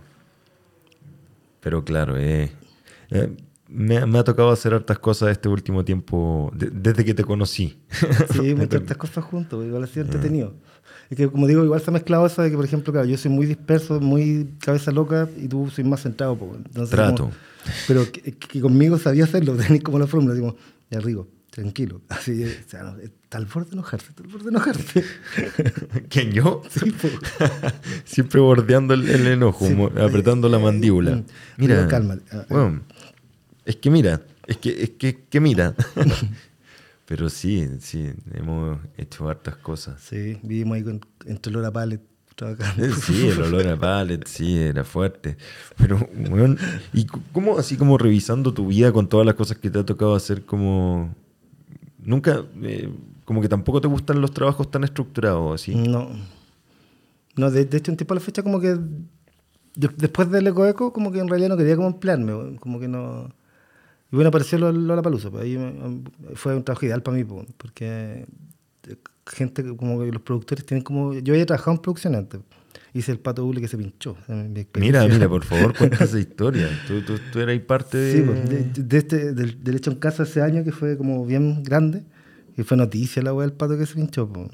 Y de hecho yo trabajé en la. Cuenta la trastienda de eso, weón. ¿Cómo fue que se pinchó el pato, po, weón? Yo trabajé en las mariposas, trabajé en varios proyectos. po. Y, y el pato hule a mí no me lo pasaban porque lo tenía otro productor, un italiano que hacía cine. No sé por qué chucha estaba haciendo un pato hule. porque en el fondo la weá tenía que tener medidas de seguridad de producción que, que este tipo no manejaba. se notaba que no manejaba, ¿cachai? Entonces ya yo fui como a las visitas técnicas de- de- del pato y por acompañarnos. Con planos y todo del pato, el pato Sí, dibujado. El pato medía 8 tanto. toneladas, la base. O sea, una base de 8 toneladas de fierro, abajo con, con plumadillo y unas cosas que lo hacían flotar, y encima se ponía el circo, que era el pato, porque el pato era un circo gigante, weón. Tú te metías adentro y era estar en un circo, en un circo eh, gigante. Y, y claro, pa- pasó, pasó que se puso el Acércate un pato, el- el pasó que se, que, que se instaló el pato, y nosotros estábamos terminando el tendedero gigante que se había hecho en Paseo Bulnes, y, y en esa, eh, en, en esa ida habían anunciado una lluvia, le echaron el pato, estuvo un día y llegó un viento terrible. Y no sé qué atado tuvieron con el productor y me dijeron, Rigo, mañana tienes que partir todas las 7 ahí con el pato. Ya habíamos llegado a la casa como a las 2 de la mañana, porque los trabajos de producción son como 24 horas casi, tenéis que estar... En el fondo mi pega es, es como solucionar problemas. En el fondo como tengo una visión más amplia de, de- de- de las cosas, en todos los oficios que tengo, ¿cachai? Era como que podí- puedo ver eso. Entonces, claro, llegué ahí y se estaba montando todo. Había abierto recién el parque a 8 de la mañana y llega una ventolera y había como una pequeña isla, ¿cachai? Como a 40 metros del pato. Pero el pato estaba amarrado con, con cuerda. ¿cachai? Entonces, así como ya empecé a hacer como un mapeo de, de- de los riesgos que, posibles que podía tener la weá te veo la isla. Pues, así como, "Weón, esta, esta weá va, va a cortar el pato. ¿cachai? No, no, si va, y llega una ventolera. Bueno, yo voy corriendo, me acuerdo, en cámara lenta, así como al, al lado del pato. El micro. Perdón. Voy corriendo en cámara lenta como al lado del pato, ¿cachai? Y de repente lo veo contra este letrerito, ¿cachai? Y antes como, ¡No! Y, y claro, llego allá y ya habían como siete personas que habían entrado recién al parque y todos grabando con celular. Y fue como chucha, se, se, se rajó y empezó la ventolera y se iba para allá, para acá, se nos venía encima. Y de ahí ya fue, se puso a llover, a llover, a llover, a llover, a llover, mucho. Y el pato cagó. Ahí quedó, ¿cachai? Puta, yo estaba solo a cargo de la, la carpa de la weá, llegaron, llegaron los medios de prensa y yo no quería hablar ni una weá, me da vergüenza porque no, no, no era culpa mía la weá, ¿cachai? Y ahí estaba el plan de, según se terminó el pato ahí, se sacó, ya se perdió y se hacer la posibilidad de presentarlo en Valparaíso. Había que parcharlo. El autor de la obra, yo quería ponerle un, un parche curita porque en el fondo el concepto era muy chileno el parche curita. Era como uno siempre, todas las weas le ponía un parche curita. ¿Cachai? Como que solucionar el problema con un parche curita, metido, o la, la wea bajo la alfombra, no sé. Pero es muy chileno el tema del parche curita. Entonces el, el autor de la obra no quiso y se arregló el patio y se llevó al paraíso. Y ahí fue un reality show. Allá fue llegar con la weá, las condiciones eran mucho más viento, ¿cachai? Y claro, se, técnicamente funcionó. Se, se ancló muy bien, pero también pasó lo mismo que en Quinta Normal. Llegó un día y, y claro, eran 10 días de, de producción extrema, ¿cachai? En el fondo ya está ahí, viví en la pieza, en la pieza al lado con otro productor más y otro productor más y, en el fondo ya todos dan su opinión, todos pelean todos los días y todo. Era así, como ya... Había días que yo llegaba a llorar, así como, "Por que tú funcione luego, así como, o que se termine la weá, porque llegaba, a Valparaíso llegó mucha gente, de hecho nosotros como andábamos con las credenciales, el pato, todo, la gente, los restaurantes, decían, bueno, como aquí gratis, gracias a usted, nos forramos plata, llega mucha gente, así, hemos vendido caletas. Y todos querían ver el pato. Sí, pues. Perdón, yo, yo de- desde mi ignorancia, ¿cuál era la gracia del pato? ¿Era que era un pato grande de hule o, o tenía como un concepto? El concepto es ternura, en el fondo, eh, generar como ternura, ¿cachai? Que todos puedan convivir en base a una weá tierna, ¿cachai? Alrededor de la. Y, y claro, y ahí me acuerdo que estuvo dos días funcionando bien y al tercer día llegó una ventolera que ahí fue una aventura. Nosotros no- nos metíamos más adentro, ¿cachai? A, a ver cosas técnicas. Eh, Tenía que estar un viento constante, una barca al lado que le eche viento constante, pero en un momento que llegó tanto viento, son 8 toneladas, pues, flotando, ¿cachai? Con un circo arriba, al medio del mar, ¿cachai? Y amarraban eh, a cuatro anclas y en el fondo empezó a, a tambalear, tambalear. Y ahí llegamos como de emergencia en un barco. Y ahí ya, te lo juro que era como las películas, así como cuando el mar se te viene arriba. Era la estructura del pato que se nos venía contra cada rato, se nos caía encima. Entonces teníamos que estar con chalecos y amarrados a la barca, ¿cachai? Y en un momento llega la productora jefe y dice así como, ya, se terminó todo, bájense. así. Y, y los buzos que colaboraban mucho, de hecho, para toda la zona, ellos daban paseos, pues cobraban lucas por persona, llegan como 40 personas por paseo a cada rato, todo el día. ¿Cachai? Estaban todos en éxtasis porque la weá era turístico y les sirvió bien. po. Entonces todos querían apoyar que el pato se quedara. po.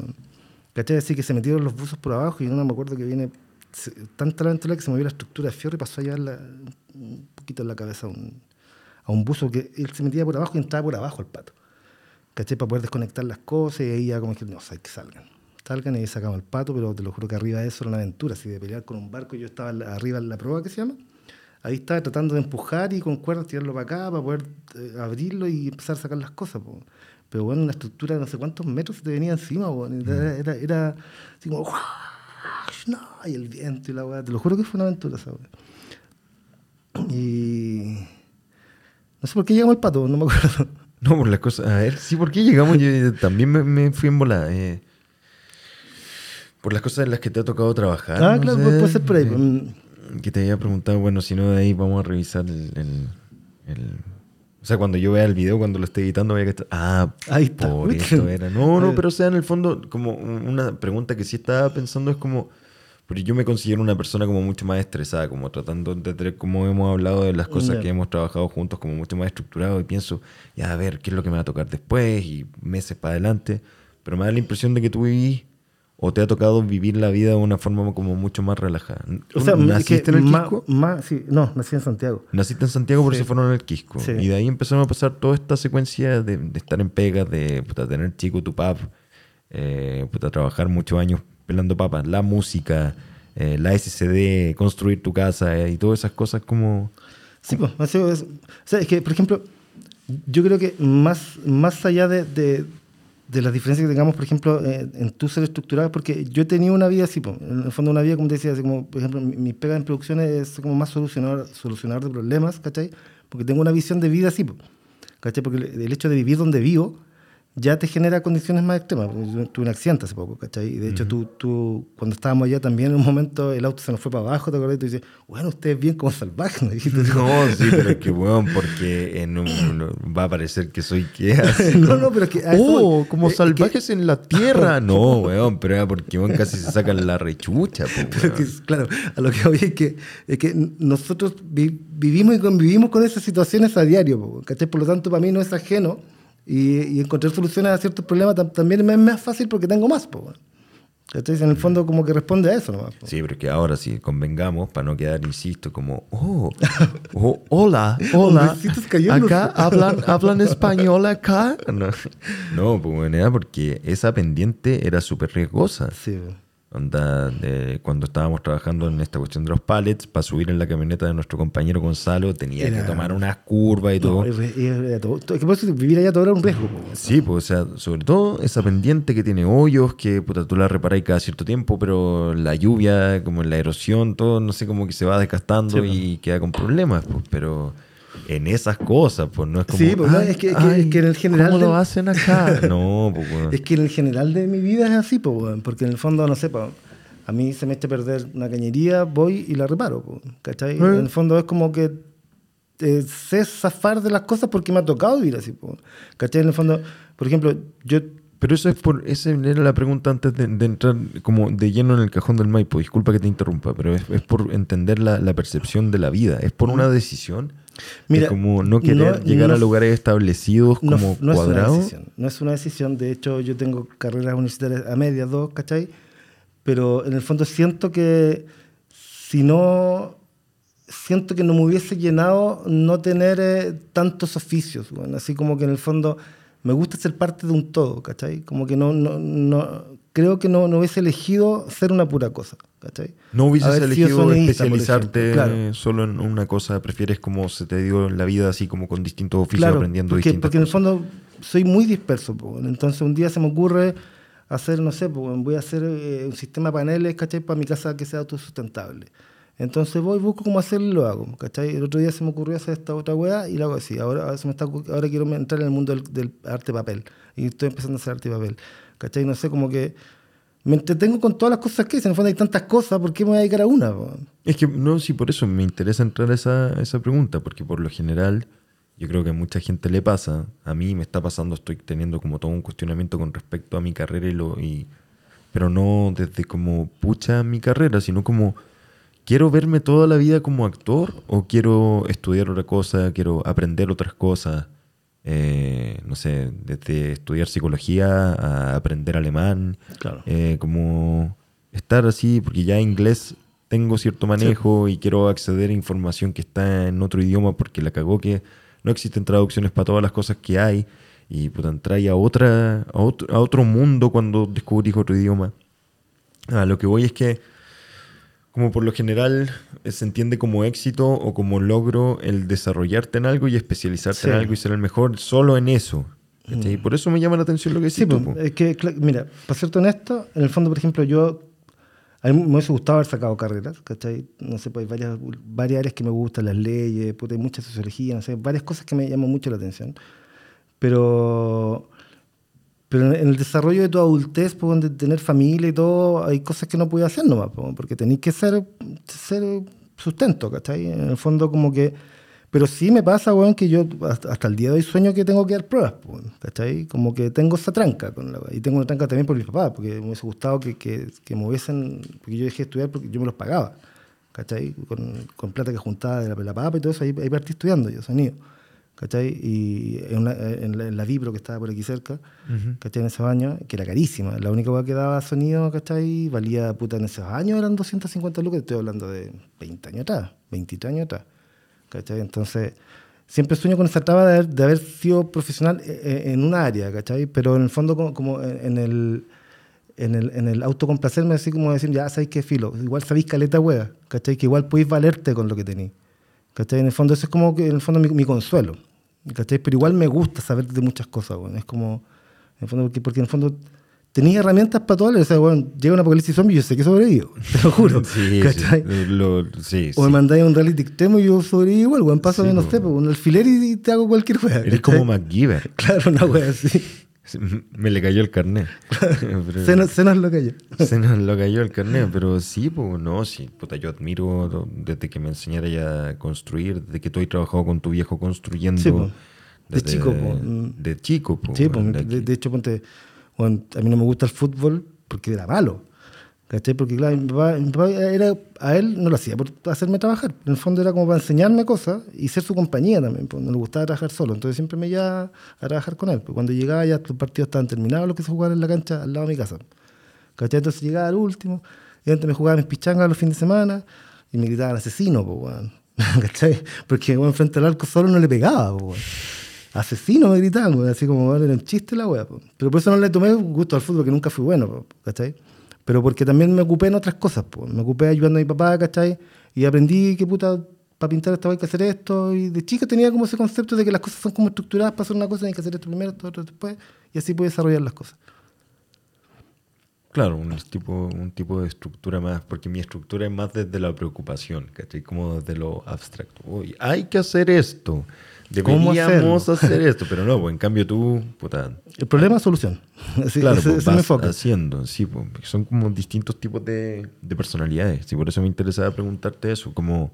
Claro, y por- la- y yo creo que también eso, eso responde un poco a lo disperso que soy. weón. Porque, por ejemplo, frente a un problema quizás que para ti puede ser más complicado, digo, no, sí, bueno, lo hacemos así. Va en el camino Sí, solucionándose. Sí, porque sé que pueden haber varias, varios abanicos de cosas que me pueden servir y no, si lo vamos a solucionar igual. Pero, bueno, no, pero es que bueno, veamos cómo solucionar, así, armemos una estructura. Ya, bueno, ¿no? una estructura. Pero yo sé que en mi cabeza igual se puede, ¿cachai? Porque hay varias formas, quizás. Tengo que ordenar las ideas nomás para llevarlas. po. Y eso lo entrega como ir solucionando en la vida muchas cosas. pues, Sí, de, de todas las experiencias que, que, que he tenido, que en el fondo, claro, yo siempre, siempre he creído que en el fondo, si tú tenías un puro- una pura profesión, en el fondo, te inhabilita igual de, de varias otras cosas, po, porque Estoy te, de acuerdo. te dedicáis totalmente a una, ¿cachai? Y pasa también con, puta, con familias que, que tienen más recursos, ¿cachai? En el fondo, to- solo te dan estudios, po, no te dan experiencias para la vida, ¿cachai? En el fondo, yo tengo experiencias de vida porque, porque me ha tocado solucionarlas, po.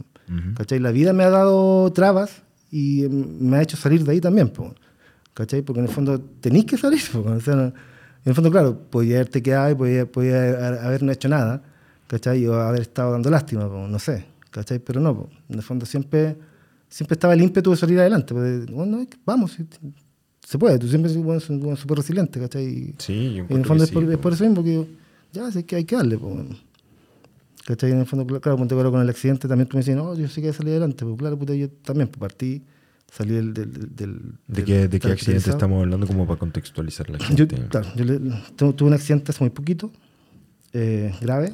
Hemos hablado, perdón que te Sí. interrumpa, solo para sumar al- al- a tu narración. Estábamos hablando todo el rato de esta pendiente Ah, claro, y hemos sí, estado hablando todo el rato de las camionetas, de los jeeps y esa bajada que yo te dije en un momento, weón, que tú decís como bien, como salvaje, weón. Pero es porque la bajada es muy complicada Mm. Y pasó algo que, bueno, ahora Claro, lo cuentas tú. A mí se me cortaron los frenos en esa bajada eh, los últimos días de marzo y tuve un accidente grave. En el fondo tenía las dos opciones. Había gente abajo, podía atropellarlas eh, con un vehículo que venía pendiente abajo, sin frenos, a una velocidad increíble, que no se podía frenar, no podía parar. Y tomé una opción de eh, tirarme contra el cerro para, chocarme yo, en el fondo para no, para no accidentar a nadie. Y se vio que accidentalmente había una roca que generó un trampolín en el vehículo y hizo que el vehículo cayera. O sea, primero que todo, yo juraba que, gracias a Dios, con cinturón de seguridad, y yo juraba que iba muy firme al volante, pero el impacto de, los accidentes, que yo he tenido varios, eh, no, te das cuenta, pero antes yo como que cerré los ojos, vi negro un rato, pensé que iba a abrir los ojos y iba a ver a Morgan Freeman vestido blanco. ¿Te pasaste el rollo en un momento? ¿Te O sea, Que sí, po, porque cuando vi que todo voló, porque me acuerdo de ese plano, así como que estaba todas las cosas en el auto y antes veo como todo flotando. Y dije, ah, algo va a pasar. Y ahí me apreté, me apreté como los ojos. Claro, cuando, cuando abrí los ojos, mi mano estaba arrastrándose con el jeep, con el pavimento. Y claro, perdí parte de una extremidad y me reconstruyeron toda la mano y, y ahí pasó, claro, un, un mes y algo hospitalizado. Bien complicado, pero me- en el fondo, cuando tú me, cuando tú me escribías durante mi hospitalización y todo, me decías, bueno, tú vas a tirar para arriba y la verdad, claro, yo, yo sabía que sí, po. pero no. Ah, no, sí, Pero la verdad pero es la verdad es que que estoy mal. Ahora que puedo hablar, no, no, estoy bien. Pero el tema es que igual estar allá, yo, yo estuve, en el fondo, los mejores traumas de mano están en el sótero y en las clínicas más bacanes. po, Porque tiene que comprender la gente que de verdad, eh, lamentablemente, no, no, ni- no es por ser gore o ser sádico o morboso. Sí, adelante, ¿quieres que te traiga hielo? ¿No? No, no, no, así no. ¿Te sirve? Ya, pero un conchito, es que estaba rico. Pero no le sacaste la tapa, sí, le sacaste Ah. como el envoltorio, no. Es que tenía una doble tapa. Puedo, puedo, ¿viste que puedo? Eh, ¿Qué estaba diciendo? No es por ser morboso, pero tiene que entender la gente que está escuchando que la mano quedó entre el jeep y un- una bajada que no es pavimento lisito, es piedras, son hoyos, es roca, son piedrillas, es tierra, desniveles y todo, y eso estuviste arrastrándote entre el jeep y eso tu mano con todo el peso del jeep en esa bajada Por lo menos dos, tres metros. por lo menos 2-3 metros, que es Mm. lo que significa que reconstruyeron tu mano. Sí. Estaba. Le construyeron la mano, de hecho se me hizo una perforación desde la palma hasta el antebrazo con una profundidad de 2 centímetros, que es, es mucho. Y bueno, las ganas de tirar para arriba y todo, salió todo bien, eh, se regeneró muy bien todo. El riesgo más alto era eh, la cantidad de tierra que tenía, entre la mezcla, de- los dedos estaban mezclados y rotos, eh, mucha sangre y barro. Mm. Entonces había un riesgo total de perder la mano completa. Y eso era lo que más me asustaba en el fondo los primeros días. Pero al pasar de los días estuvieron muchas horas limpiándome y, y- y con mucho medicamento y todo, y ese riesgo bajó. Y efectivamente no perdí la mano. Tengo mi manito aquí a media, pero, o sea, no a media, en No, a realidad me- media, la bastante- tengo bastante completa ya. Y, y tirando para arriba, porque me dijiste tú, como resiliente, dije, ya, yo pensé que no iba a poder conducir de nuevo. Fui, saqué la licencia, así, a la semana que salí de ahí, ya, tengo que, porque se me va a vencer la licencia, tengo que ir de nuevo, ¿cachai? Y sin tener fuerza en la mano, ¿cachai? Yo no podía tomar ni el teléfono con esta mano, nada, ¿cachai? Porque estuvo un mes y tanto, dos meses casi sin moverse, po. Y ahí con, con esa weá de, de motricidad que tenéis que ir haciendo, que es como Sí, sí, esa tijerita. Como... la tijerita. Oh, sufrí, sufrí con esa weá. Porque no tenía fuerza para maniobrar, po, ¿cachai? Y hice una prueba me dijo, ya, te demoraste un poco, pero salió bien. Tenés que, son dos pruebas, ¿no? la otra tenés que hacerla bien. Ay, y me costó mucho, pero al final la saqué igual. En el fondo, siempre hay que tirar para arriba, hay que hacerlo. ¿no? En el fondo, no te podéis quedar ahí. po. Y claro, claramente me pasó a mí que estando, estuve en un hospital público, en donde también hay gente que, claro, siempre tiene esos temas y sus prejuicios con el hospital público. A mí me pasó algo muy extraño, ya, o sea, más, más extraño creo que es más beneficioso para entender un poco el sistema público. Había, claramente, como hoy día, antes no teníamos el tema del delivery, ¿cachai? Antes no había, no estaba lleno de motos, ¿cachai? En ningún lado no pedíais comida cada rato, entonces hay un mercado que se llenó con mucho extranjero, gente que está indocumentada y todo. Y hoy día trauma está, la mitad de la gente son gente que anda en moto. ¿cachai? Entonces me tocó ver gente que puta que había perdido las piernas, ¿cachai? Cosas, accidentes muy complicados al lado de lo que tenía yo. po. Entonces, hubo un- el, el- el- el primer mes fue como, aparte, la única, el, el único problema que tenía el, el- tema del sistema público es que tiene rotación continua de, de- de- de alumnos, ¿cachai? Entonces, en el fondo, tienes que estar explicando tu caso a cada rato, po, ¿cachai? Y tus medicamentos cada rato, y eso genera problemas. Y lo otro es la contención, y eso fue algo muy complicado. Fue complicado porque, porque hay gente que está todo el día ahí. Hay una persona que lleva cuatro meses, weón. Un extranjero que se vino, dejó a su hija en Venezuela, se vino con su señora, se puso a hacer delivery, a los dos meses le chocaron y perdió una pierna. Y llevaba cuatro meses ahí, ¿cachai? Y, y donde arrendaba él, su señora se fue a trabajar a Viña, él se vino a Santiago, donde arrendaba y él sacaron todas las cosas para afuera porque lleva cuatro meses ahí, no tiene cómo pagar y nadie lo va a ver, ¿cachai? Entonces antes pude estar conversando y antes miráis, están todos llorando. ¿cachai? Y eso pasaba dos, tres veces al día. Entonces, como, desgraciadamente la pena te contagia, weón. Queráis o no, ¿cachai? Eh, Estáis viendo una realidad que es mucho más dura que la tuya, ¿cachai? Por lo tanto, te... ahí decís, puta, en realidad ya no es, no es nada lo que me pasó, ¿cachai? Tengo que salir de esta, tengo que salir bien, puta, ver cómo ayudar, y claro, en el fondo como yo era el, menos dañado, ¿cachai? El, el trauma que tuve es muy grande, por lo tanto tuve harto tiempo, pero si yo ahí, puta, no sé, pues de repente le- le- le- repartía las comidas, cerraba las ventanas, ¿cachai? Me podía poder tratar de estar activo ayudando lo que más pudiera ahí, porque no siempre llegan los enfermeros ni gente. po. Pero sí te genera ese, esa conciencia de decir, puta, sé que ya no es tan malo lo que te pasó. ¿Qué como- pasó eso viendo? Sí, pues es que, es que era muy dura la realidad del resto. weón. Y, un- y pasa como con la pobreza extrema, pues, no te pasa hasta que no lo veí el tema, ¿cachai? Como que no, no te sensibilizáis con ese dolor. pues. Y me pasó ahí, pues como ya no, es- no- no no es nada, vamos, vamos para adelante. Pero, ¿Y cómo lo cómo, cómo entendí? O sea, como para entenderlo yo también, porque de repente uno se ahoga ya desde la- el comienzo de, de lo que fue tu accidente, pero como más con la vida, como ah, hay pasado aprietos y todo, pero cómo, cómo uno puede llegar a, a tener esa, esa fuerza, cómo te da ahí esas fuerzas como a decir, vamos, vamos, vamos, con aprietos, aprietos, ¿cachai? Es no que- como chucha, puta, no sé, no tengo Sí. pega en este momento, pero igual sabéis que tenéis como un techo por algunos meses, no, no, no, como algo... Es que, es que yo, yo tengo una piedra a tope para eso. Es como en el fondo decir, si no hago nada, va a ser peor. Esa es como mi, mi wea. O sea, si me quedo aquí, en el sufrimiento, sufriendo con lo que tengo, no voy a hacer nada. ¿cachai? En el fondo, esa es como mi, mi única, la única wea que digo, ya, tengo que hacer algo. Porque si, si me quedo donde estoy en este momento, nunca voy a crecer. ¿cachai? Siempre va a ser como, siempre voy, voy a, voy a restarle al drama que tengo, lo voy a hacer más drama. ¿cachai? Entonces, en el fondo tengo que hacer, tengo que hacer que esto parezca normal, pues, puta, no sé, cuando estaba hospitalizado me llamaban, me hacían videollamadas, y se ponían a llorar, y decían, yo estoy bien, re- relájense, si estoy, bueno, estoy aquí viendo stand-up comedy lo paso bien, estoy tranquilo, ¿qué onda? Así como, no, y me llamaban, lloraba mi papá, mis tíos, ay, estoy bien, de verdad, estoy súper bien, ¿no? porque en el fondo no podí sumarle problema al problema. Siempre, eh, me acuerdo que el Ramón cuando estaba en Fruto de Nada, siempre, siempre me acuerdo de una frase que dijo, como, uno tiene que ser parte de la solución, no del problema. ¿Cachai? En el fondo es como eso también. Es como, no podéis sumarle más problema al problema, weón. tenéis que sacar, sal- salir del problema siempre. no, ti- no tiene otro fondo, porque de hecho la vida está hecha para solucionar problemas para mí. weón. No, no entiendo la vida que sea como color de rosa, ¿cachai? Como que sea, todo es lindo y todo tiene que funcionar, ¿cachai? O sea, tiene que ser muy estructurado muy, y tener una economía muy buena y, y nada tiene que pasar, tenéis que tener cubiertos los accidentes, no sé, con que nadie se tropiece, no sé, tenéis que tener cubierto todo, si la vida es muy vulnerable, ¿cachai? En el fondo como que siempre van a haber problemas, pues, y, y tu capacidad es solucionarlos, pues. ¿cachai? Tener como la, la- la fuerza para hacerlo, porque si, en el fondo también es pensar como, bueno, si no lo hago yo, lo, lo, lo hace otra persona y quizás tampoco lo haga bien, ¿cachai? No sé. En el fondo también es que un poco creer en ti, así como, no, así yo puedo hacerlo.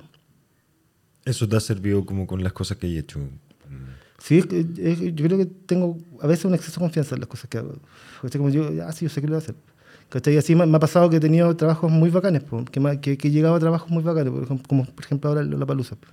¿Cachai? Que en el fondo así como... Puta, de la nada me llamaron porque yo había trabajado en otras productoras, ¿cachai? Y, y estoy donde quería estar, po. Yo siempre, siempre quise, puta, sería bacán trabajar en un, festival grande. Y, y estando ahí, puta, es cuático, es, es frígido, es extremo, es un reality, todo como pasa en producciones, po.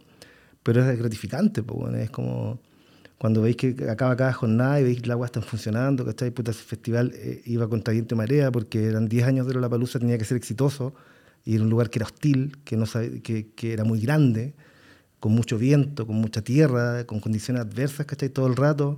Y lo sacamos adelante, pues, y fue un éxito la wea, ¿cachai? Entonces, como que siempre la vida como que me ha puesto trabas difíciles, pero que la confianza de tener, ay, sí, puedo, póngame trabas, no sé. Pero y tenéis que aprender hartas cosas, pues eso es lo, lo que hablábamos, como este tema de ir aprendiendo distintos oficios, porque siento que muchas veces está mal entendido de que uno tiene que especializarse en, en algo, y ese es el éxito, ¿cachai? Como Claro. cuando tú decís, puta, no, es que me hubiese gustado tener una carrera. Probablemente será, y esto es una, una pregunta abierta, no que yo tenga la respuesta, así como, ¿será eso a lo que uno vino a esto? Si uno entiende, así como desde, y me voy a ir en volada, pero uno entiende como lo que somos, ¿cachai? No sé si alguien es creyente, pero ya, ponte, pongámonos en lo más científico, ¿cachai? Estamos en esta roca que gira a una cierta distancia del Sol, aparecimos, estos somos nosotros, elaboramos un sistema como para llevarnos entre nosotros mismos, ¿cachai?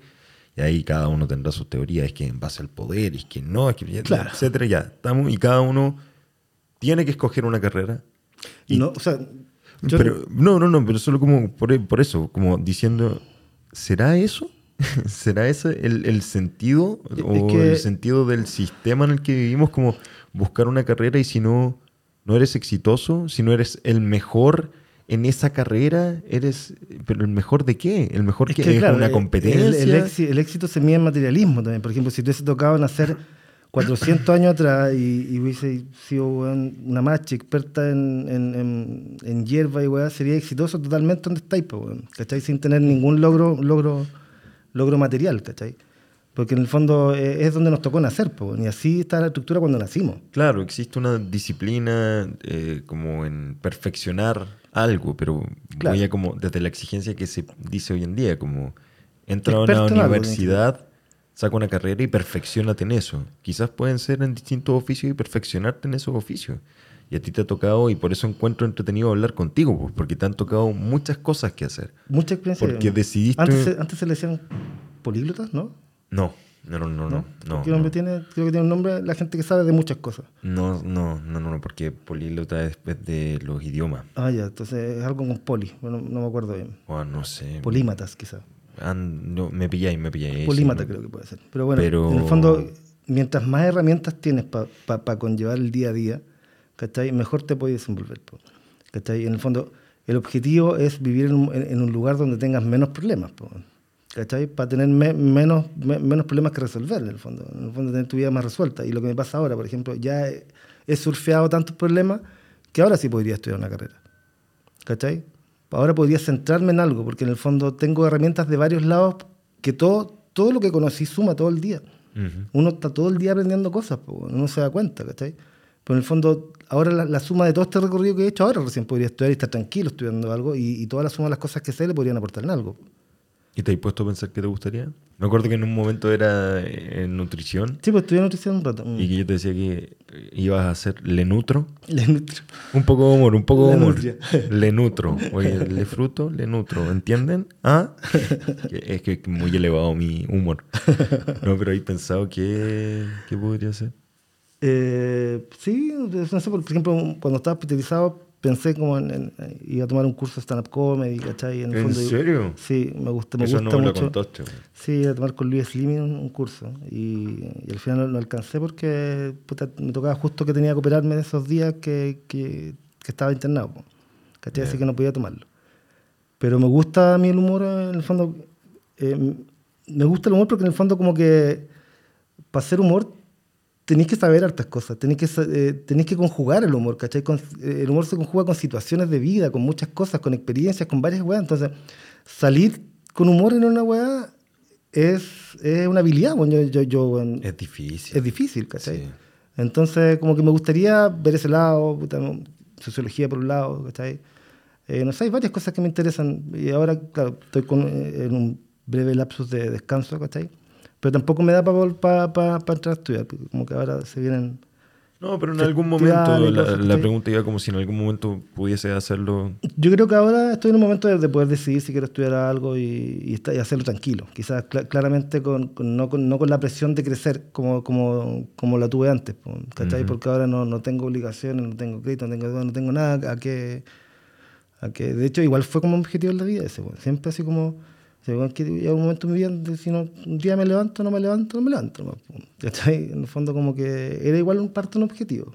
¿Cachai? Como no tener deudas de nada, ¿cachai? Como vivir tranquilo, ¿cachai? No tener créditos, nada por qué afligirme, po.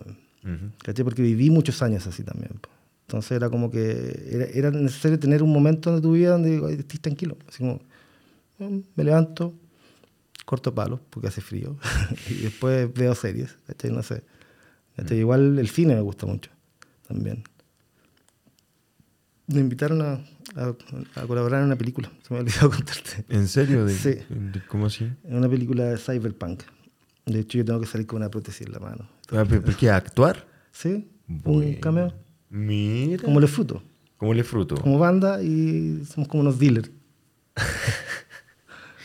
Mira tú. Sí. A incursionar en el cine. El teatro a mí me encanta, weón. El teatro. siempre te he dicho que me gusta mucho el teatro. ¿Te hubiese gustado actuar? Sí, sí, totalmente.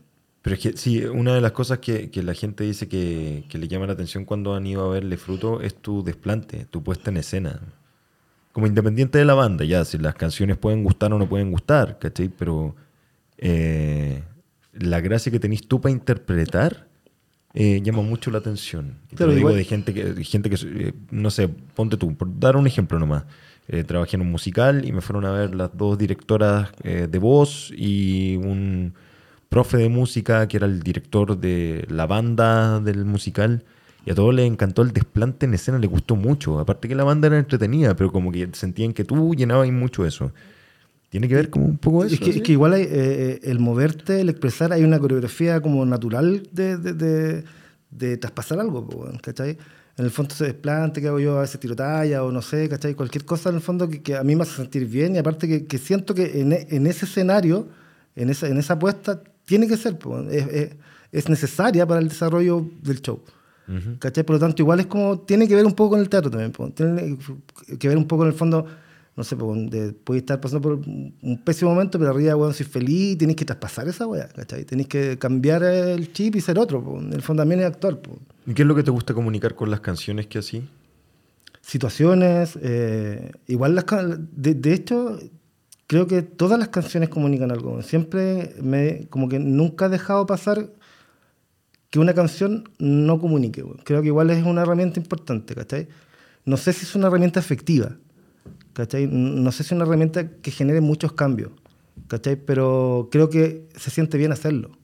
Se siente bien comunicar algo que tú sentís que está mal, ¿cachai? Y decirlo a través de la música. Algo que te mueve, algo que te pasa, que, que te resuena. Y comunicarlo. Y comunicarlo, claro. En el fondo, como temas que sean importantes, no sé, pues, el desamor, eh, la chica del Metro Santana es un desamor, es una tragedia, pero se canta alegremente, ¿cachai? Ujú. Que En el fondo es como lo que hacían los Beatles, ¿cachai? Cantaban canciones con letras tristes, pero con música alegre, ¿cachai? Entonces, en el fondo como que son, de hecho la música comunica mucho, pero me ha pasado que pocas veces he, he- he incluido mis experiencias de vida en la música, ¿cachai? Y, y, por ejemplo ahora lo estoy haciendo, por ejemplo con animales, ¿cachai? Eh, parte como de los animalistas, de las ayudas que hemos hecho, bueno, con Croquetón también, la gente no sabe, nosotros tu- tuvimos una alianza con, con una con una fundación de, de perritos, que de hecho los llama Lollapalooza ahora y les fue muy bien. Buena. Sí, hemos ayudado harto. La gente cree que somos buenas personas. Sí, sí. ¿Se acuerdan de mí también? No, pues si, si le hicimos. Le hicimos un reggaetón, le hicimos el jingle. Sí. Difundimos lo que ellos hacían y todo también. Sí, pues. Somos buenos cabros, ¿no? Sí, sí, que- sí, sí, somos buenos. Apórtanos con un granito, si no hay adopción. Sí, Ese era estaba- un reggaetón, ¿no? Estaba pegajoso ese tema. Y lo, Sí. lo, lo compusiste, lo produjimos después como en el sentido como... Eh, Agrégale esto, quítale esto, me decís tú. esto, sí, que no, esto no se entiende bien y Modula. Hemos hecho hartas cosas. Modula, que es lo que siempre te dicen. No te lo digo yo nomás. Articula, hombre, articula. Eh, no, no, no, pero con respecto a lo que decía y, eh, del efecto que puede llegar a tener una canción, yo creo que pasa con todas las artes. Desde, pero es, es por un video que vi hace poco, porque yo también he tenido la, la duda de cuál es el, el efecto del arte en la gente. Si es que hoy en día una obra de teatro mueve tanta gente, o un poema y todo. No me acuerdo cuál era un actor, era Ethan Hawke, ¿Mm? que hablaba de... Tiene de- un- ¿cómo se llama? Un, de estos de estos discursos, ¿cómo se llama? Este- que salen... Ah, no me acuerdo. TED Talk, ¿cómo no? TED. TED, Charla- charla- una charla una TED. charla ¿Puede ser eso, no? Mm, No sé, o sea, yo lo, Yo- lo vi hablando de algo que me hizo sentido como, eh, como para entender un poco lo que genera el arte desde es- su perspectiva, como desde la poesía, ponte tú. De repente la gente, y que puede pasar con el humor, con la música, con todo, con una obra, la gente piensa cosas durante todo el día, le pasan cosas, siente cosas y no sabe cómo expresarlas. Y eso es lo que puede hacer un artista y que por eso él creía que los artistas son necesarios, porque un artista puede...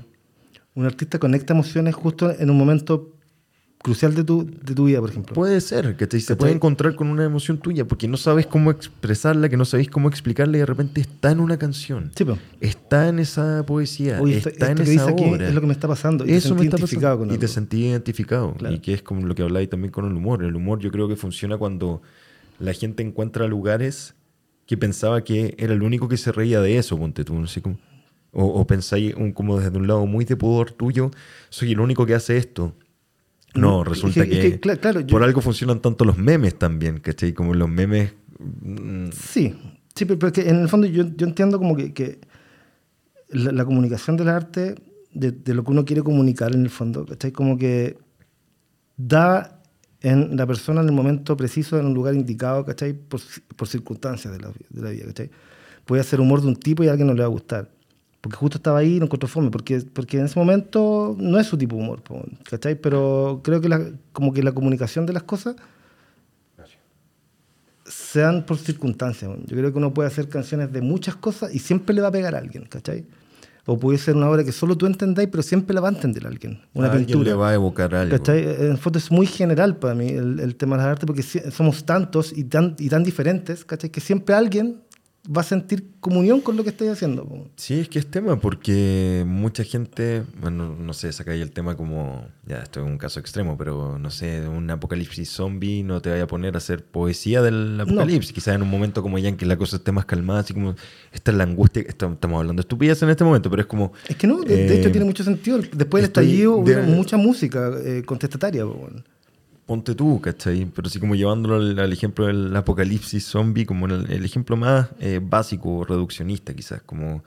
eh, no en el momento en que está el ataque vaya a andar Claro. escribiendo poesía y cantando, ¿cachai? Pero llega un, un bajón, un momento en que la gente está analizando lo que le está pasando, las emociones que vivió, eh, el estrés post-trauma, no sé, ¿cachai? Y viene como Sí, ese artista que es capaz de son, los artistas son- concretar eso que sentiste en un momento y gente empatiza con eso y, Sí, eh, y él apelaba a la necesidad, insisto, del artista, que muchas veces uno como artista se cuestiona, es como, ya estoy trabajando en esto, estoy haciendo esto y, ¿y qué efecto tiene? Eh, está generando algo en la gente, está removiendo y no sabí y de repente sí, y como que devuelve un poco la como le- esa vocación, ¿cachai? Como lo bonito de la vocación. Claro, que como, como ponte, lo que, Artística. pienso a veces que, que lo- yo, comillas, como metiéndome dentro del rubro como artista, ¿cachai? creo Si que lo uno, eres, uno a veces eh, ocupa el, el rol como de recolector de experiencias, weón.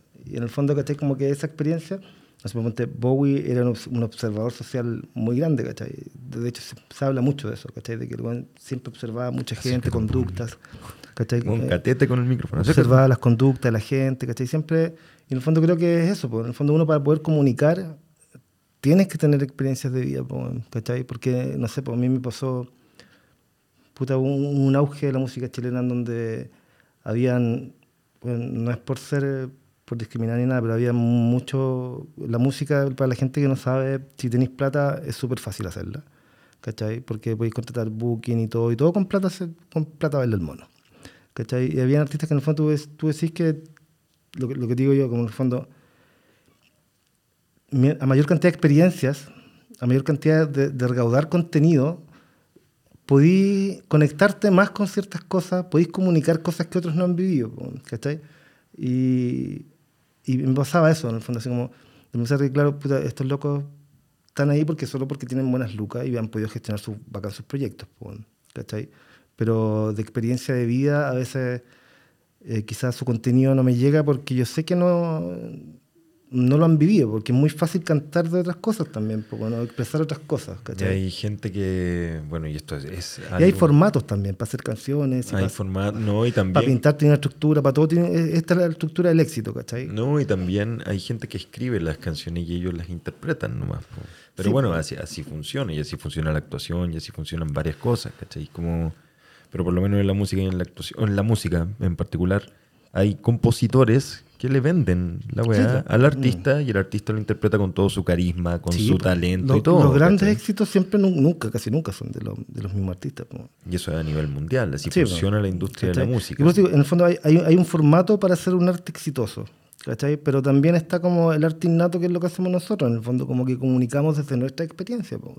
Y eso es natural, orgánico, ¿cachai?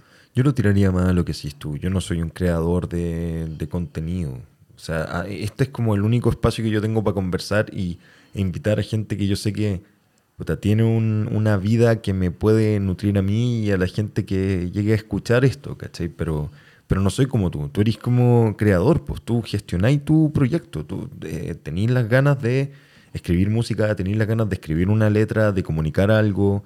Yo soy más un intérprete. A mí me pasan un texto y yo ocupo, claro, ciertas herramientas y experiencias vividas para interpretar al personaje. No me estoy tirando para abajo con esto, ni "Ay, no, sino que en ese caso te tiro más las flores a ti con respecto a lo que tú hacías. Pero yo creo que tampoco puede, o sea, pu- puede que no lo seas, pero tampoco quiere decir que estés lejano a eso, ¿cachai? Porque, por ejemplo, una vez hicimos una canción aquí mismo en tu casa, estábamos con Juanfred, una canción que te- tenía una, una- una letra que yo fui escribiendo durante mientras la hacíamos, estábamos juntos y, y tú me dijiste, sigue en esa línea porque había pasado lo de tu papá y, y me dijiste, ¿sabes que Está muy alineado con lo que pasó con mi papá, me acuerdo. La cantamos aquí y nunca la grabamos, nada. Sí, y entonces me, me ser, acuerdo que, que tú insististe en, en- llevar una melodía y una canción co- con, un contexto. Me dijiste, sigue en esa línea, así como que me alinea mucho a mi papá. Y yo sigo escribiendo en base a eso, ¿cachai? En el fondo, lo que digo, todas las canciones y, y todas las creaciones van ligadas a una emoción o Sí, algo, de ¿cachai? todas maneras, Lo que sí. yo estaba escribiendo no era mío, po. a eso voy. Mm, entiendo, entiendo. ¿cachai? En el fondo no es difícil hacerlo, po, porque en el fondo tú puedes contratar un productor y puedes interpretarle tu idea y te la puede hacer. po, y en el fondo tú- la idea es tuya. ¿cachai? No estamos lejos de ser creadores nunca. Mm. No es tan difícil tampoco. ¿Tú decís que no es tan difícil? ¿Que No. toda la gente tiene desarrollada esa creatividad? Yo creo que toda la gente puede, pero no toda la gente tiene desarrollada esa creatividad. O no, no han tenido el espacio, no han tenido Claro, como puede, la... ser, puede, ser, yo, yo- puede ser que yo lo, lo- lo vea más fácil como lo propongo porque para mí me es fácil. po, A eso voy. Pero, pero yo creo que tampoco es tan difícil. En el fondo, no sé, si alguien escucha esto y está, no sé, en el colegio estudiando y quiere ver cómo puede ser futuro, en- eh, hacer futuro en la música, tú vas, buscas productor, te graban te- y, y en La fondo cosa es tener las lucas ahí, lo que decís Sí, tú, tener, tener las lucas y sé que tengo esta idea. Y él te dice, ya, escribe de esto, ya, sácale esto, ponle historia, ¿cómo queréis la canción? Y te la hacen. ¿Cachai? En el fondo, comunicar no, no cuesta tanto en, el sentido de las artes, pero sí creo que vale más cuando, cuando comunicáis desde la experiencia. ¿Cachai? Ahí yo creo que hace la diferencia en base a las flores que tú me tiráis. ¿Cachai? En el fondo, como que creo que es, es, es más creíble, ¿cachai? Es más natural y es como, no sé, por, por ejemplo, ahora, ¿cachai? Yo pensé que no iba a poder, no voy a poder ejecutar instrumentos, ¿cachai? Con el accidente que tuve eh, por un largo rato y si, si los hago tengo que aprender de nuevo. ¿Cómo la- voy a hacer con la guitarra? ¿Vaya a tengo que, aprender a tengo que tocar la... comprarme guitarras para izquierdo y aprender a tocar de nuevo. Ujú. ¿Cachai? Y claro, en el teclado puedo hacer otras cosas, pero por ejemplo, hice una canción hace poco. ¿Cachai? La, la, que- la, que- la, la- la que tú me dijiste que había que hacerle cierto arreglito, que hablamos el otro día, que se llama Dasiléxico. ¿Cachai? Desiléxico. Dasiléxico. Dasiléxico. ¿Y significa? Dasil- Dasiléxico es, es como un concepto que quise inventar para que tiene que ver como con la dislexia, en el fondo que la dislexia es como hablar, eh, hablar mal y pensar que lo estás diciendo bien, en el fondo te equivocáis, ¿cachai? Pero la- hay palabras a leer y mezcláis. en el fondo está, eh, hay un error en, en- en la, en la dislexia, ¿cachai? Que tú pensáis que es, es- normal, porque estás diciendo, pero no, pues hay un error. Entonces la dislexia en el fondo es ese, ese error de actuar bien, pensa- o sea, actuar mal pensando que lo estás haciendo bien, ¿cachai? De hacer cosas Sí, como que un fondo- poco improvisando y haciendo... O sea, es creer que, que estás haciendo esto bien, ¿cachai? Tú crees que este podcast lo estás haciendo bien, pero está saliendo como el. No, sí, sí, sí, no sé, entiendo. Sí, ¿cachai? sí, y- No sé qué no haces, ojalá que no sé. No. Pero no, sí, broma. Pero en el fondo es como eso, es como ya el concepto a que, y eso puede ser, eh, bueno, padez- yo, yo padezco de dislexia po, muchas veces, ¿cachai? Pienso que estoy No, haciendo la te raja. por eso te tiré el de improvisar. vas Sí, improvisando y a veces te pilla como, chucha, no estaba tan bien. Pero... Claro, claro, ¿cachai? Entonces pa- pasa con el ímpetu, con, gente que es como, ah, así como full ah, arriba, ¿cachai? Como yo, que teníais ideas, pues, si no, vamos, démosle, y todo sale, ¿cachai? Pero antes puta, pa, aparece el error, eh, el error, ¿cachai? Entonces, la, la silexia es eso, ¿cachai? Y, y, y hay una parte de la canción que dice, a mí de chico me decían da silexo, ¿cachai? Como que de chico pensaba que hacía las weas bien, pero las hacías mal. po. En el fondo es parte de todo lo que también quiero expresar un poquito, una gota de lo que me pasó con el accidente también, ¿cachai? Como que uno, hay mucha parte del accidente que también es culpa mía, po, porque no sé, por algo se me cortaron los frenos, ¿cachai? No, mm, todo siempre tiene una culpa en lo que sí, ¿cachai? No, no, no, no, no, no creo que todo sea tan accidental, ¿cachai? Entonces, eh, eh, empecé a hacer esta canción y ya hablando más, más de experiencia, ¿cachai? Como, y creo que, que eso es lo importante como comunicar, porque en el fondo yo pocas veces me abro las letras a mi experiencia, pues, a, a- excepción de salida, ¿cachai? A veces veo situaciones de gente y las interpreto. ¿Cachai? Así como cuando pelean, ¿no? yo interpreto y hago una canción de eso. ¿Cachai? De situaciones que veo o, o que podéis ver, podéis ver hasta una película y te puede inspirar a una situación que quería expresar. ¿cachai? Pero ahora en esta la hice así, pues, y de hecho para mí era más difícil que no, no podía ejecutar los instrumentos y, y empecé a ocupar un recurso que ocupaba antes, cuando partí con el fit, cuando, cuando no era experto en el tema, ¿cachai? que en el fondo es ocupar sonidos, ¿cachai? lo que pasó con Animales, yo- es lo mismo, que en el fondo la canción Animales la hace un termo que se cae, Bueno, la voy a poner para que cachen. ¿Es una tapa de termo que cae? O Es un termo sin tapa, vacío, que justo cuando iba a, a- a partir grabando una idea de voz, lo pasé a llevar y está el micrófono prendido. La voy a poner. Dame un segundo. cachen el. Y está el micrófono prendido, entonces cae el termo y hace como un... Y en el fondo pescamos ese, le cambiamos el pitch, lo modificamos, lo aceleramos y hizo la canción completa. Tú cuando escuchas la canción decís, bueno, la canción es un termo. Acaba de sonar. No, suena, suena ahora, cuando explota Sí. la canción. Acá viene.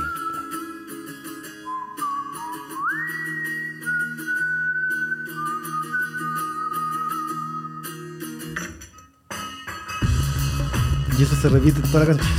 ¿Cachai? En el fondo, claro, empecé a ocupar, ahora ocupé en la canción que estoy haciendo. En el fondo, como no puedo ejecutar, empecé a ocupar la voz, a imitar sonidos de guitarra con la voz. ¿Cachai? Los, mo- lo- los pesco, los modifico, le pongo filtro, ¿cachai? Leighton lo hace porque Leighton es productor esto. Y, y así, en el fondo, igual pude sacar canciones. No necesariamente que tengáis que ejecutar el instrumento para ser músico. ¿Cachai? En el fondo, como que hiciste un, abanico de cosas que son sonidos. Y todo lo que es sonido se hace música. Agarrando eso que estoy diciendo como para cerrar, porque hemos estado hablando harto rato, como también por lo que me interesó, aparte de hablar de toda la historia y que nosotros nos conocemos, como qué consejo le podría dar a alguien que está escuchando como ya, te pasó el accidente, es como el último ejemplo y que decidiste hacer canciones igual y pudiste hacer música igual y dijiste ya, si no puedo tocar un instrumento lo voy a hacer yo con mi boca, como desde tu experiencia de vida, como que qué reflexión podrías dejar la gente, como que puede estar de acuerdo, no de acuerdo, pero que- como qué dirías tú en base a tu vida. Mira, no sé, por ejemplo, pa- pasa mucho con la gente cuando tiene como gente que, tiene discapacidades diferentes, siempre como que en el fondo sacan fuerza de algo para hacerlo mejor, no sé, cachado. Siempre sea como eso. En el fondo, claro, yo tuve este accidente, pero en el fondo no me limita a poder seguir creando, ¿cachai? Pero antes tampoco cuando partí tuve las herramientas, ¿cachai? No, no, no, yo no soy un buen doctor en ejecutar instrumentos, ¿cachai? Sí, sé tocar de todo un poco, pero no soy un doctor, no soy experto en nada, ¿cachai? Y en el fondo partí así, como, el fit lo partí con sonidos, con cosas con creatividad. Y en el fondo es como, así como para decir, si alguien quiere experimentar en música o en el fondo en experiencias de vida, en el fondo no es quedarse con, con- con lo que uno ve con el formato de las cosas, weón. Es como que, como que hoy día mucho se piensa que todo tiene un formato para que funcione. Y yo creo que no es así. Yo soy un convencido de que la vida tiene más de un formato. Y si no tiene el formato, lo tienes que inventar. En el fondo creo que esa es la capacidad que tenemos, como de, de- de crear más allá de lo que existe, ¿cachai? Así como si esto no existe, bueno, lo, lo invento, ¿cachai? Si, si no hay un concepto para decir que yo me equivoco, invento una palabra y le pongo una enfermedad que se llama silexia, ¿cachai? No sé, ¿cachai? En el fondo, si las cosas no están, invéntalas, créalas. Y, y- y si, y si te es más difícil porque tenés un problema, sacas fuerza porque si no lo haces tú no lo va a hacer nadie, ¿cachai? Y, y no hay problema que quedarse en el drama, po, o sea, bueno, tenés que seguir, avanzar porque el drama te hace mierda, ¿cachai? Primero que todo, o sea, en el fondo, imagínate que yo, tú siempre me decís, no, el tema de los psicólogos, yo no he tenido psicólogo después del accidente, ¿cachai? Porque, porque bueno, está copadísimo, ¿cachai? No hay, no hay horas, nunca. ¿cachai? Todo culpa de, de presidente Boris. Porque puso en el tapete la, salud mental. No, todo bien ahí. Eh, no, eh, que, en el fondo, puta, antes no había psicólogos. po, ¿cachai? En el fondo uno tiene que aprender a, a- a hacerse fuerte con las cosas, a crecer. Si son, es- hay muchas cosas que son necesarias tener apoyo, ¿cachai? Pero hay Que no cosas es malo llegar a un psicólogo. no es malo, pero- ¿no? Si no hablo de eso. En el fondo hablo de que, de que uno puede ser más fuerte. weón. Siempre uno puede ser más fuerte y, y, y comprenderse, creerse, ¿cachai? Confiar en uno, ¿cachai? En el fondo, más allá de como persona, como herramienta también para obtener cosas, ¿cachai? Que uno no solo es, uno no solo es la- lo que la cabeza te dice que estás deprimido, también soy una herramienta para lograr cosas, ¿cachai? Como tu cuerpo, tu, tu, resto, tu resto de vida, tu entorno, la- las cosas que has aprendido día a día, ¿cachai? Ujú. Como que no todo es el formato que te dicen. ¿no? Siempre, o- o- si, si no está, puta, ocupa tu cuerpo para hacer cosas. ¿cachai? No tener miedo a romper con lo establecido, como lo que está como normado, como Sí, así se hace que- esto, Es que en el fondo es así. como entender que, que no existe, todo, no está bien lo que está normado. ¿Cachai? Todo siempre tiene miles de salidas. Como cuando te, entrampas en un problema, bueno, tienen miles. Si la cosa es como, bueno, cálmate, respira dos veces y inténtalo. Eso, ¿cachai? Como que, no, el formato establecido no funciona y no hace bien. No hace bien, te deprime fuiste exitoso o, o que hiciste eso, eso que te decían que había que hacer y lo hiciste mal. ¿cachai? En el fondo, no, ocupa todas las herramientas y, y si no, no ocupes los formatos establecidos, busca, crea, no sé, hazlo diferente. ¿cachai? Pasa por, si siempre caminas por el mismo lado, pasa por el otro lado hoy día.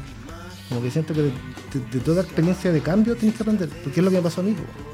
¿Cachai? Yo tuve tantos cambios, tantas experiencias nuevas que de todo aprendí un poquito. pues, Entonces, si no hubiese ido atento al caminar de las cosas, no me habría dado cuenta que estaba aprendiendo cosas.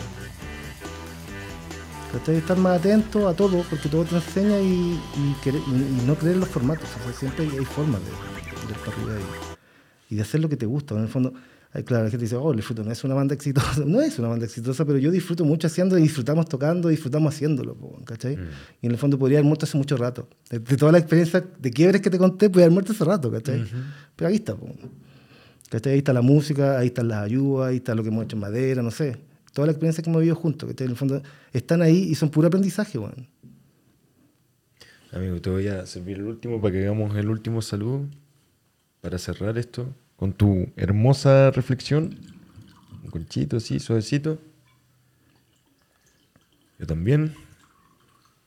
Y gracias, po. gracias por venir. Gracias Gracias, por conversar tanto rato. Estuvimos conversando mucho. alargó mucho. Así que muchísimas gracias, amigo. Un saludo y. ¡Uy, cuidado! Siete con Yapa. Y despidámonos. Amigo, muchas gracias. Gracias por, tu- por invitarme a tu podcast. Es rico hablar. Siempre me. Desde dicho, siempre yo se vuelvo a hablar. hemos hablado, hemos tenido ratos entre que construíamos, entre que hacíamos ayuda y hablábamos de la vida, de muchas cosas todo el rato. Y es bacán a veces ponerlo un poquito en práctica en algo que pueda quedar plasmado. bueno. Porque claramente uno conversa siempre y a veces las cosas se las lleva el viento. po. Sí, es verdad. ¿Cachai? Como en el fondo, un registro de, de cómo somos también. po. No, así que gracias por tu honestidad, por compartir tu experiencia y darte el tiempo. No cualquier persona quiere darse el tiempo de venir a conversar y abrirse y hablar y reflexionar y contar su historia. Así que, de nuevo, salud, amigo. Muchas Gracias. gracias por la invitación y espero que Claudio Víctor no escuches esto. Que no se llama así, ¿eh? era broma. Ya. Saludos, que estén bien.